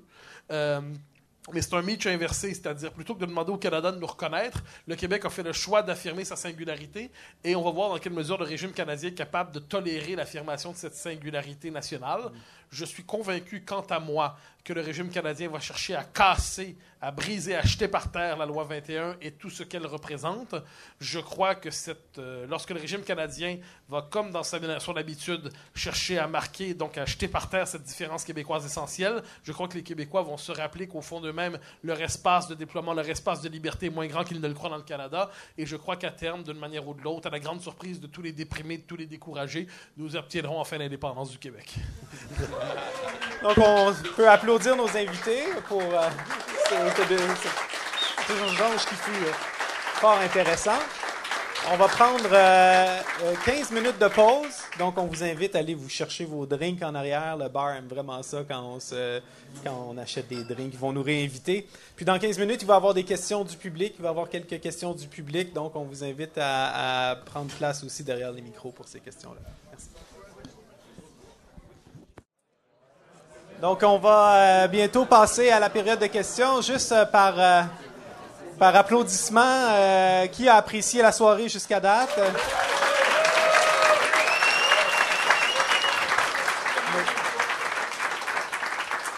Puis, on va faire à, à tradition britannique parlementaire. Ceux qui ont Est-ce qu'il y a des gens qui ça les a aidés à changer d'idée ou à préciser leur position par rapport à la laïcité ce soir, juste par applaudissement? C'est bon? Euh, Merci, vous participez à la formation politique euh, du Québec. Donc, on va passer à la période de questions. Euh, le micro est à ma droite. Vous voyez euh, notre très cher Benjamin là-bas va tenir le micro. On vous invite à poser des questions qui sont claires, qui sont précises. On essaye d'éviter qu'il y ait un, nouvel exposé qui soit fait. Benjamin aussi va lire les questions qui ont été envoyées par texto. Donc, Benjamin va s'assurer de, de modérer, de passer entre euh, les, questions par texto puis les gens qui vont s'être mis euh, euh, en ligne là-bas. Nous, on ne voit pas vraiment à cause de la lumière, donc exprimez-vous clairement. Puis, à la toute fin, il va y avoir aussi une table de livres en avant. M. Bocoté va présenter son, son dernier livre. Donc, si vous êtes intéressé à acheter le dernier livre de M. Bocoté, peut-être un autographe, peut-être dédicacé, bien sûr dédicacé. Donc, vous pouvez en faire di- dédicacer une dizaine, les revendre sur Internet par la suite.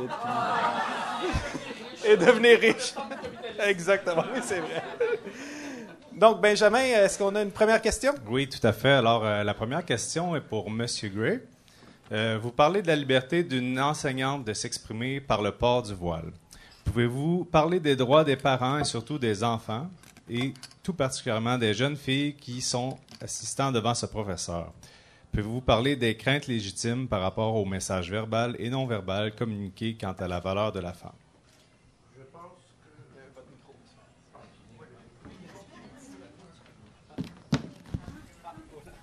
Je pense que je veux euh, répondre en me référant au grand philosophe John Stuart Mill.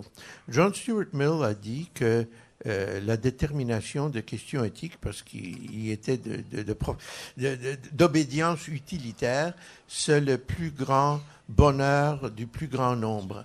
Mais il a exclu ce qu'il appelait la préférence externe.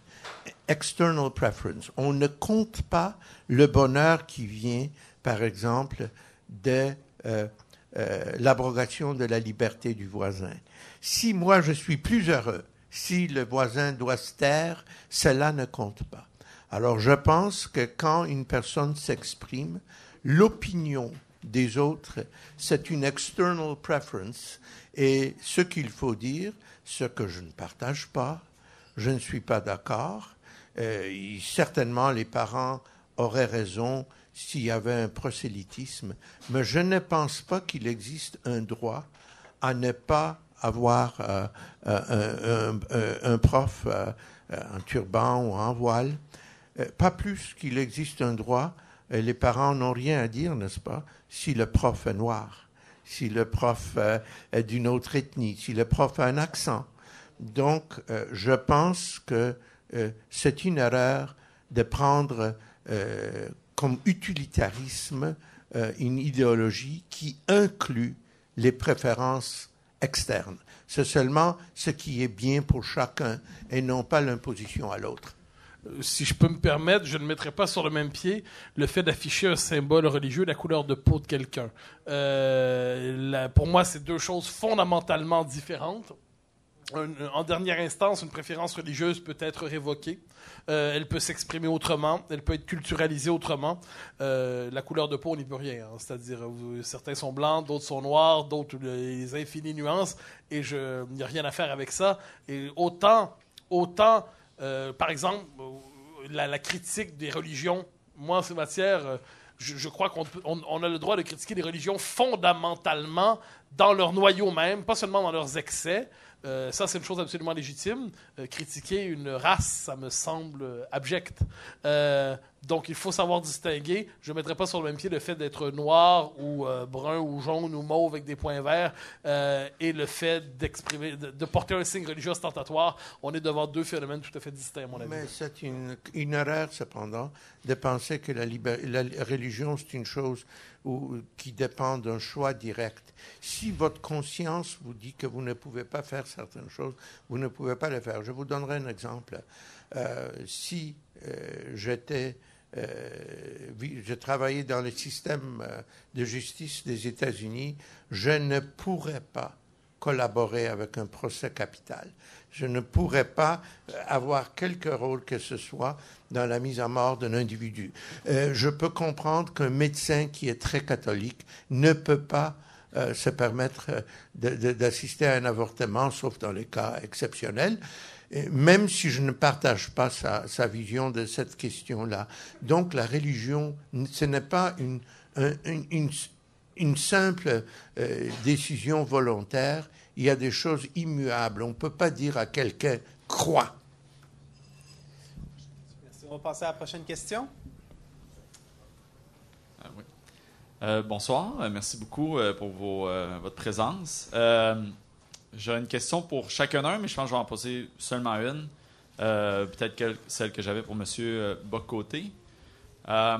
C'est sûr qu'il y a une tension entre l'argument de M. Gray, qui est foncièrement un argument libéral sur les droits individuels, et la volonté de construire quelque chose en commun, une identité commune, puis un projet plus collectiviste. À quel moment est-ce qu'on, selon vous, l'argument des droits individuels prendrait le poids finalement? Parce que forcément, il y a une ligne pour vous-même, vous tracerez. Évidemment, moi je, suis là-dessus. Je vous savez, la tentation contemporaine, c'est soit le, je dirais, de la démocratie illibérale ou le libéralisme antidémocratique. Et moi, je, suis très attaché à la démocratie libérale qui fait cohabiter deux principes potentiellement contradictoires mais également nécessaires. Je crois à la souveraineté populaire. Il faut le gouvernement est une chose inévitable. Le fait d'une communauté humaine est gouvernée. Je crois que le principe qui permet de, gouverner cette communauté doit être la souveraineté populaire. Et euh, je n'accepte pas de ce point de vue des formes concurrentes de souveraineté, même si, évidemment, il faut limiter l'expression de cette souveraineté. Mais euh, je, crois à la souveraineté populaire et le peuple n'est pas un peuple indéterminé. Je crois conséquemment à la souveraineté nationale. De l'autre côté, je crois fondamentalement aux libertés publiques. Donc, démocratie libérale. Je crois aux libertés publiques. Elles sont absolument essentielles. Je m'oppose pour cela à beaucoup de politiques qui aujourd'hui, pour certains, vont de soi, Euh, je, je- suis très critique. que, par exemple, la logique antidiscriminatoire, je la comprends en elle-même, mais elle peut te pousser assez loin quelquefois. Euh, je pense qu'on doit conserver la liberté des individus de penser ce qu'ils veulent, même sur des questions qui font scandale aujourd'hui. Je suis, euh, sur le plan de la liberté d'expression, je suis un maximaliste en ces matières. Bon. Donc, de ce point de vue, donc la réponse à votre question, c'est une question, une réponse qui n'est pas théorique à mon avis. C'est une question qui relève de l'art politique. Ça relève d'une appréciation raisonnée et raisonnable des circonstances euh, pour tenir en équilibre ces deux principes qui, si on trouve le bon équilibre, sont remarquablement féconds, mais si l'un écrase l'autre, finalement les deux perdent en même temps. Donc, je ne suis pas collectiviste, euh, mais je crois à- que l'homme, vous savez, c'est finalement le rapport euh, à l'anthropologie de la mondialisation. On nous a fait chanter depuis les années 90 ce que j'appelle la figure de l'homme nu.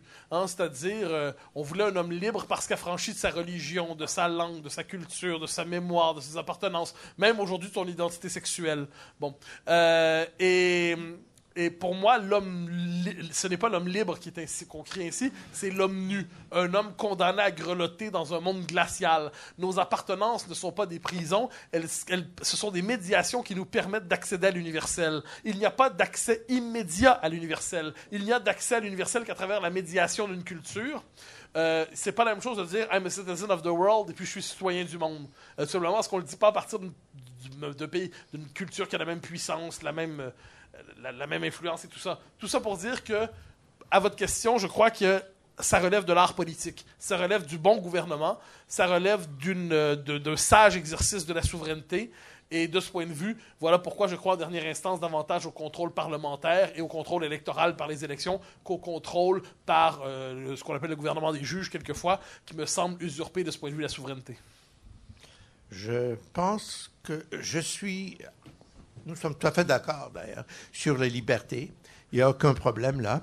Mais je ne suis pas collectiviste. Je suis contre les euh, valeurs collectives. Ce que je pense qu'il y a sûrement euh, partout des limites, même à l'expression, il y a des limites, euh, mais il doit être très difficile d'arriver à une limite pour moi à la liberté d'expression. Là où je pense euh, et dans mon livre j'en parle, là où il y a une exception, c'est en matière économique. Euh, pour empêcher ce monde individualiste, ce capitalisme sauvage, il faut se dire qu'en matière économique, en matière de taxation, en matière de euh, projet économique, euh, ce n'est pas le libéralisme, ce n'est pas le laisser-faire qu'il faut avoir. C'est pourquoi j'ai dit que d'une part, il faut maximiser la liberté partout, avoir moins de règles, moins de contraintes, moins de contraintes nationales ou autres. Mais en matière économique, il faut euh, promouvoir la justice sociale et l'égalité. Et c'est là où est la différence. Donc, pour moi, un projet collectif est nécessairement économique. C'est pourquoi nous vivons dans une fausse démocratie, parce qu'il est presque impossible pour les gouvernements élus de, faire des lois économiques. Pourquoi? Parce que les, grandes compagnies vont partir. Ils ne permettent pas l'imposition, ils ne permettent pas le contrôle. Il faut euh, légiférer avec tellement de soins pour empêcher que les véritables puissances euh, gouvernent. Alors, quelle est l'importance d'un État qui peut légiférer, qui peut légiférer la loi contre euh, un foulard ou contre un turban, mais qui ne peut pas changer fondamentalement l'économie. Les grands gouvernements, qui étaient, disons, le gouvernement des sages ou l'évêque, euh, première fois, le gouvernement Attlee, le- euh, les, gouvernements du Front populaire, c'était surtout des mouvements économiques où la liberté n'a pas la même place qu'ailleurs. si je peux me permettre, on a un désaccord finalement au-delà des prises de position politiques.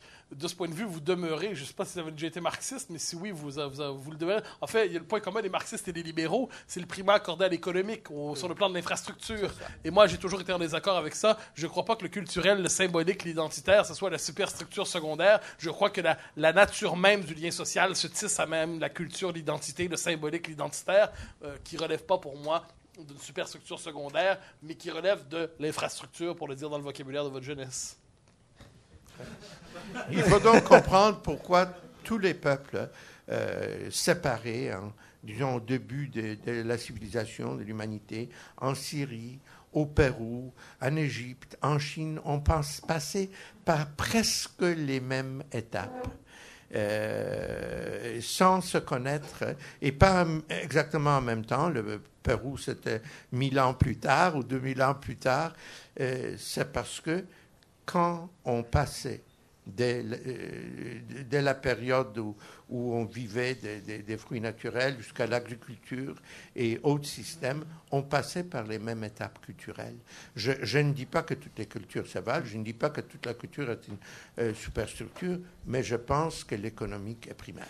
Là, on, remarque peut-être pas, mais on est en train de refaire le débat euh, Marx-Hegel et on va, je pense, reculer de quelques pas parce qu'on ne réglera pas ça ce soir, je ne crois pas. Euh, mais on a sûrement d'autres questions du public ici oui, euh, on a une autre question ici. J'imagine que c'est pour euh, M. Boccoté. Euh, est-ce que la loi 21, plutôt que de permettre la liberté de religion, favoriserait pas plutôt l'athéisme plutôt que la laïcité? Si l'athée prétend être plus neutre que le religieux, il n'est pas moins influencé par une prise de position. Euh, je pense pas que c'est une loi qui pousse à l'athéisme. Cela dit, cela dit, je trouve que le cours éthique et culture religieuse, par exemple, est un cours qui est pas ce vocabulaire-là, mais discriminatoire à l'endroit des athées. Parce que ça nous oblige à avoir, dans le cours ECR, euh, e ça nous oblige à un préjugé favorable envers la religion. Or, me semble-t-il que les athées, euh, de ce point de vue, sont euh, victimes d'une forme de discrimination symbolique, parce que puisqu'ils refusent l'idée même euh, de, Dieu, de transcendance, tout ça, eh bien, c'est comme si leur position était illégitime. ECR nous dit choisis ta religion, mais qu'est-ce qu'on dit à celui qui dit mais je n'ai pas de religion, je crois en rien, fichez-moi la paix avec vos idoles. donc, de ce point de vue, je pense que les loin de combattre l'athéisme, la société québécoise a tout le moins un ECR. ECR, c'est-à-dire un choix éducatif fondamental qui a été pris par une, petite mouvance, une clique qui était capable d'imposer une préférence idéologique à l'ensemble de la société québécoise. Euh, ECR nous oblige en fait à, avoir un rapport positif par rapport aux faits religieux. Et ça, je pense que l'école n'a pas nous enseigner à être pour ou contre la religion. Euh, je, voilà, donc je, réponds en biais, mais je pense que la véritable réponse à votre question, elle est là et globalement, je, je m'oppose à toute forme d'idéologisation de l'école, mais ça, c'est une autre question. Merci. Euh, bonsoir. Ma question, c'est pour M. Boncoté. J'aimerais savoir si on autorise à des gens à entrer au Québec, par exemple des femmes voilées, à vivre, mais à ne pas pouvoir occuper certains métiers. Est-ce que après on est en train de diviser la société, à créer une ségrégation, un groupe de personnes qui vont se sentir frustrés. Je prends juste un petit exemple. Pour entrer au Québec, moi j'ai immigré, ce n'est pas permis d'être polygame. Ça signifie que c'est clair. Si tu es polygame, tu ne viens pas ici. Donc là, il n'y a pas de, problème pour dire si tu es polygame, tu ne peux pas faire ceci ou cela. Est-ce qu'au lieu de laisser les gens entrer et après de créer des petits groupes, ça ne va pas plutôt être une bombe à retardement pour le Québec? Bah, Vous devinez que je vais vous répondre non. Euh, non, je crois pas. Je pense justement qu'on croyait. Vous savez, la loi vient quelquefois corriger ou remplacer les mœurs lorsqu'elles ne suffisent plus. On s'attendait, on croyait que ça allait de soi, qu'on n'affichait pas de signes religieux ostentatoires lorsqu'on était en position d'autorité dans le système public. Manifestement, le message a été mal compris, et euh, parce qu'en vérité, nos libertés, la liberté fonctionne jamais en, en système autoréférentiel. Elle est alimentée par les mœurs, par la culture, par un univers symbolique, par la conscience collective. Et puisque manifestement euh, le message passait mal, et même si de l'autre côté on avait autour de 70% de la population qui exprimait une préférence lourde pour euh, la, nécessaire neutralité dans l'exercice de ses fonctions, eh bien, on a senti le besoin de clarifier politiquement ce qui autrefois allait de soi par les mœurs. Euh, mais mais non, non, je, crois que cette clarification, elle est tout à fait la bienvenue parce qu'elle précise nos attentes aussi à l'endroit des nouveaux arrivants et plus largement à l'endroit des Québécois dans leur ensemble. Il y a une précision des attentes, il y a une précision des attentes en matière d'intégration et de ce point de vue, je crois que c'est une loi tout à fait positive. Euh, plus largement, plus largement, au-delà du Québec, j'ai tendance à croire que ceux qui rejoignent le monde occidental devraient savoir globalement, si on s'informe juste un peu, on sait à peu près quelles sont les attentes en Occident. On sait par exemple qu'un euh, islam militant ostentatoire cause un malaise. Cause un malaise. et euh, que c'est pas un malaise nécessairement mal fondé. On ne demande pas aux gens de renier leur foi, on leur demande de l'adapter à la société dans laquelle ils viennent s'installer volontairement. Et de ce point de vue, je pense que la question que vous posez nous réfère plus largement à la question de l'intégration. Je crois qu'une société est en droit de préciser ses attentes à l'endroit des nouveaux arrivants. Je pense que notre société devrait le faire, mais à la place de ça, on dit aux, nouveaux, aux, aux- aux postulants que le Canada est un pays multiculturel, ouvert, euh, euh, j'espère qu'il est ouvert, mais on dit que euh, cherche la diversité, etc. Je pense qu'il faudrait informer les gens, par exemple, que si vous venez à Montréal ou à Toronto ou à Vancouver, il est très possible, malgré ce que dit votre religion, que vos filles vont épouser des gens qui n'appartiennent pas. Il faut leur dire ça ouvertement et vous ne pouvez pas vous opposer à ça. Si vous ne voulez pas accepter cette possibilité, ce n'est pas un endroit pour vous. Merci beaucoup. Euh, pour M. Gray, euh, que pensez-vous de l'idée que la gauche devrait condamner l'islam politique? Dans ce débat? Est-ce un exemple de la rectitude politique que vous condamnez? Je pense que la gauche est nécessairement contre l'islam politique. La gauche a toujours été contre euh, le catholicisme militant, euh, disons en Espagne pendant la guerre civile. Euh, la gauche est contre toute imposition de religion, que ce soit à une communauté ou à la totalité des gens. Cela ne veut pas dire que la gauche est contre euh, les individus qui ont certains qui affichent certains signes de cette a- appartenance. Par exemple, porter un foulard euh, par une jeune femme euh, qui veut être institutrice ne veut pas dire que c'est une musulmane militante. Ça veut dire qu'elle est assez mu- musulmane. Alors moi, je n'aimerais pas ça. Je fais la distinction. Je, voudrais qu'on tolère tout cela. Je serais horripilé si ma fille retournait euh, me voir en foulard. Je serais horripilé si mon garçon mettait un kippa. Mais je veux défendre les droits des autres. Et ce n'est pas l'islam militant qu'on fait là. Alors certainement, la gauche, idéologiquement, doit s'éloigner du multiculturalisme. La gauche doit comprendre que ce n'est pas en, euh, euh, promouvant des, mouvements euh, identitaires qu'on va arriver à une justice sociale. La gauche devrait également avoir plus de courage à s'opposer au nationalisme au Québec, pourrait dire que ce n'est pas en faisant, en, promouvant la nation qu'on va promouvoir la justice sociale. Mais tout comme au Québec, il faut accepter que la majorité est peut-être nationaliste et qu'elle peut voter et qu'il faut avoir du respect. Il faut également avoir du respect pour les membres des religions euh, dont on ne part- partage pas les dogmes.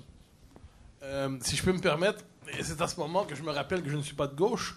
Euh, moi, moi, moi, moi, la gauche, j'ai jamais su ce que c'était parce que elle, elle est d'accord euh, d'une époque à l'autre, elle est d'accord avec une chose, ensuite une autre, et ainsi de suite. Alors moi, la gauche, a pas un rapport métaphysique à la gauche. Euh, je constate que la gauche, telle qu'elle existe aujourd'hui, dans son expression très majoritaire, est une gauche multiculturaliste, anti-occidentale, différentialiste et la gauche, alors, ensuite, il y a peut-être une. Parce que c'est ça. je suis toujours fasciné quand les gens de gauche disent la gauche ne devrait pas. Donc, c'est comme s'il y avait une essence de la gauche cachée quelque part pas loin de Pluton. Et- et ensuite, il y aurait une gauche qui trahirait l'essence de la gauche. N'ayant pas de rapport essentialiste à la gauche, la gauche la prend telle qu'elle se présente à nous. Aujourd'hui, la gauche, par exemple, a tendance à normaliser le niqab parce qu'il exprime le droit des minorités à se- s'exprimer comme elles le, s'habiller comme elles le veulent contre une norme majoritaire qui est associée à une tyrannie de la majorité. Aujourd'hui, la gauche a tendance à endosser des revendications qui scandaliseraient les féministes ici si elles s'appliquaient aux femmes de la majorité, disons ça comme ça. Mais puisqu'elles sont portées par des minorités, on est capable de tous les compromis parce qu'on a cette espèce de mauvaise conscience occidentale qui nous pousse à toujours donner raison à ceux qui nous contredisent, quelle que soit la raison. Et je trouve que la gauche est souvent ce parti victimaire, multiculturaliste, euh, très anti-occidentale. Alors, je ne doute pas qu'il y a une gauche qui se dérobe à ça et qui porte en elle un idéal autre, mais j'aimerais la rencontrer. Et pour l'instant, mis à part vous et deux, trois de mes amis, j'ai pas l'impression que vous êtes si nombreux là-dedans. Mais je, je pense que le problème, c'est que la droite n'existe pas non plus. La droite. Je suis d'accord. Je suis assez d'accord. la, la droite, la droite qui s'est opposée à l'assurance maladie, et qui a fait des grèves quand la- l'assurance maladie a été instituée, euh, la droite qui était contre l'éducation universelle et gratuite, Duplessis était contre ça. Il avait très peur d'une euh, éducation subventionnée. Euh, la droite qui pensait que nous ne pouvons pas, euh, pou- pouvons pas nous permettre des pensions décentes pour les gens. La droite qui était contre et qui est toujours contre le salaire minimum ou au moins contre les augmentations du salaire minimum.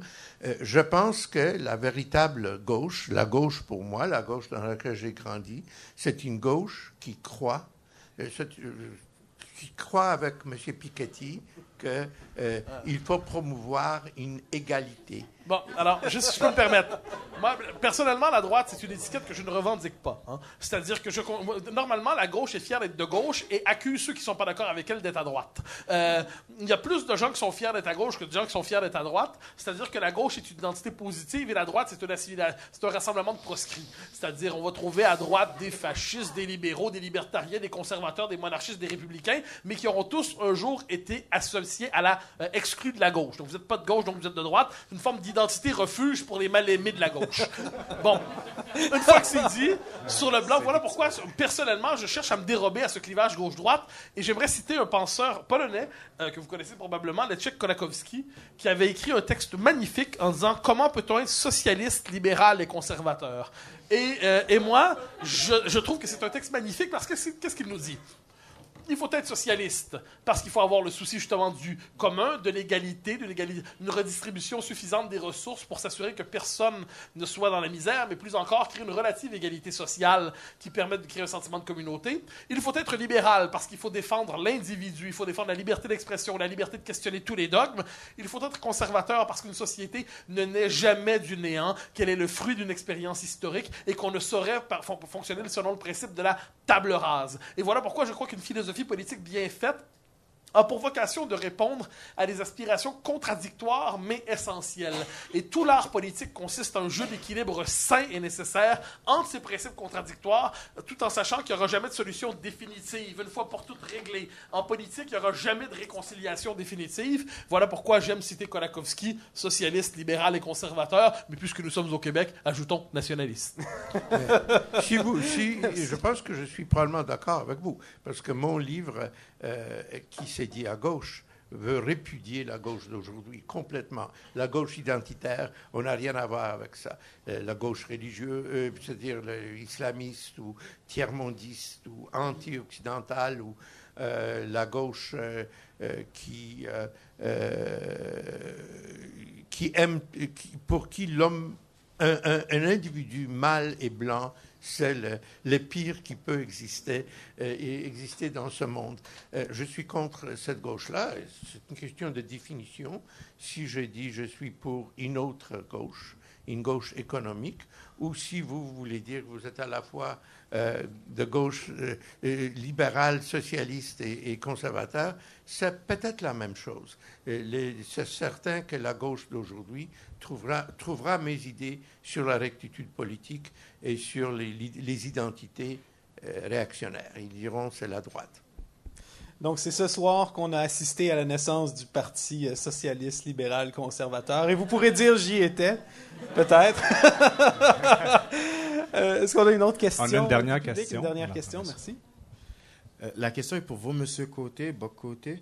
Euh, vous avez, euh, au cours de vos interventions, référé au voile comme étant euh, un symbole de ségrégation qui marque le refus d'intégration de la société québécoise. Et je me demandais, est-ce qu'il n'y a pas au travers de la loi 21 une tentative de remédier à ça en essayant d'uniformiser euh, euh, ce que c'est que d'être un Québécois et de- d'essayer de faire euh, la société euh, être la plus homogène que possible sans vouloir accepter qu'il y ait des différences et qu'il y a de la diversité ici au Québec? Vous savez, monsieur, la diversité s'exprime dans tous les domaines de l'existence collective aujourd'hui, que ce soit dans les médias, sur le marché du travail. En fait, de toutes les manières possibles, la diversité se veut même la loi de notre époque. Voilà pourquoi je parle de régime diversitaire. Mais qu'il y ait un domaine, un domaine, vous travaillez pour l'État dans une situation d'autorité. J'aime le rappeler parce que c'est franchement pas beaucoup.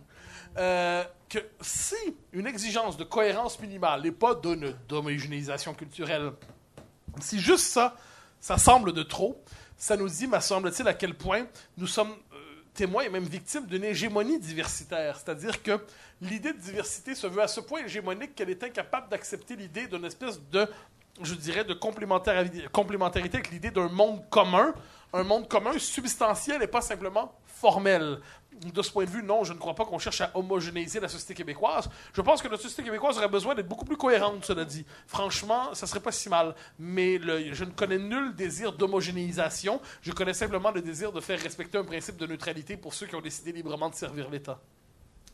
Donc, je vous remercie pour euh, vos réponses. Je vous remercie pour vos questions. On a passé une belle soirée. Je pense qu'on peut terminer avec une belle main d'applaudissements pour euh, les intervenants. Donc, euh,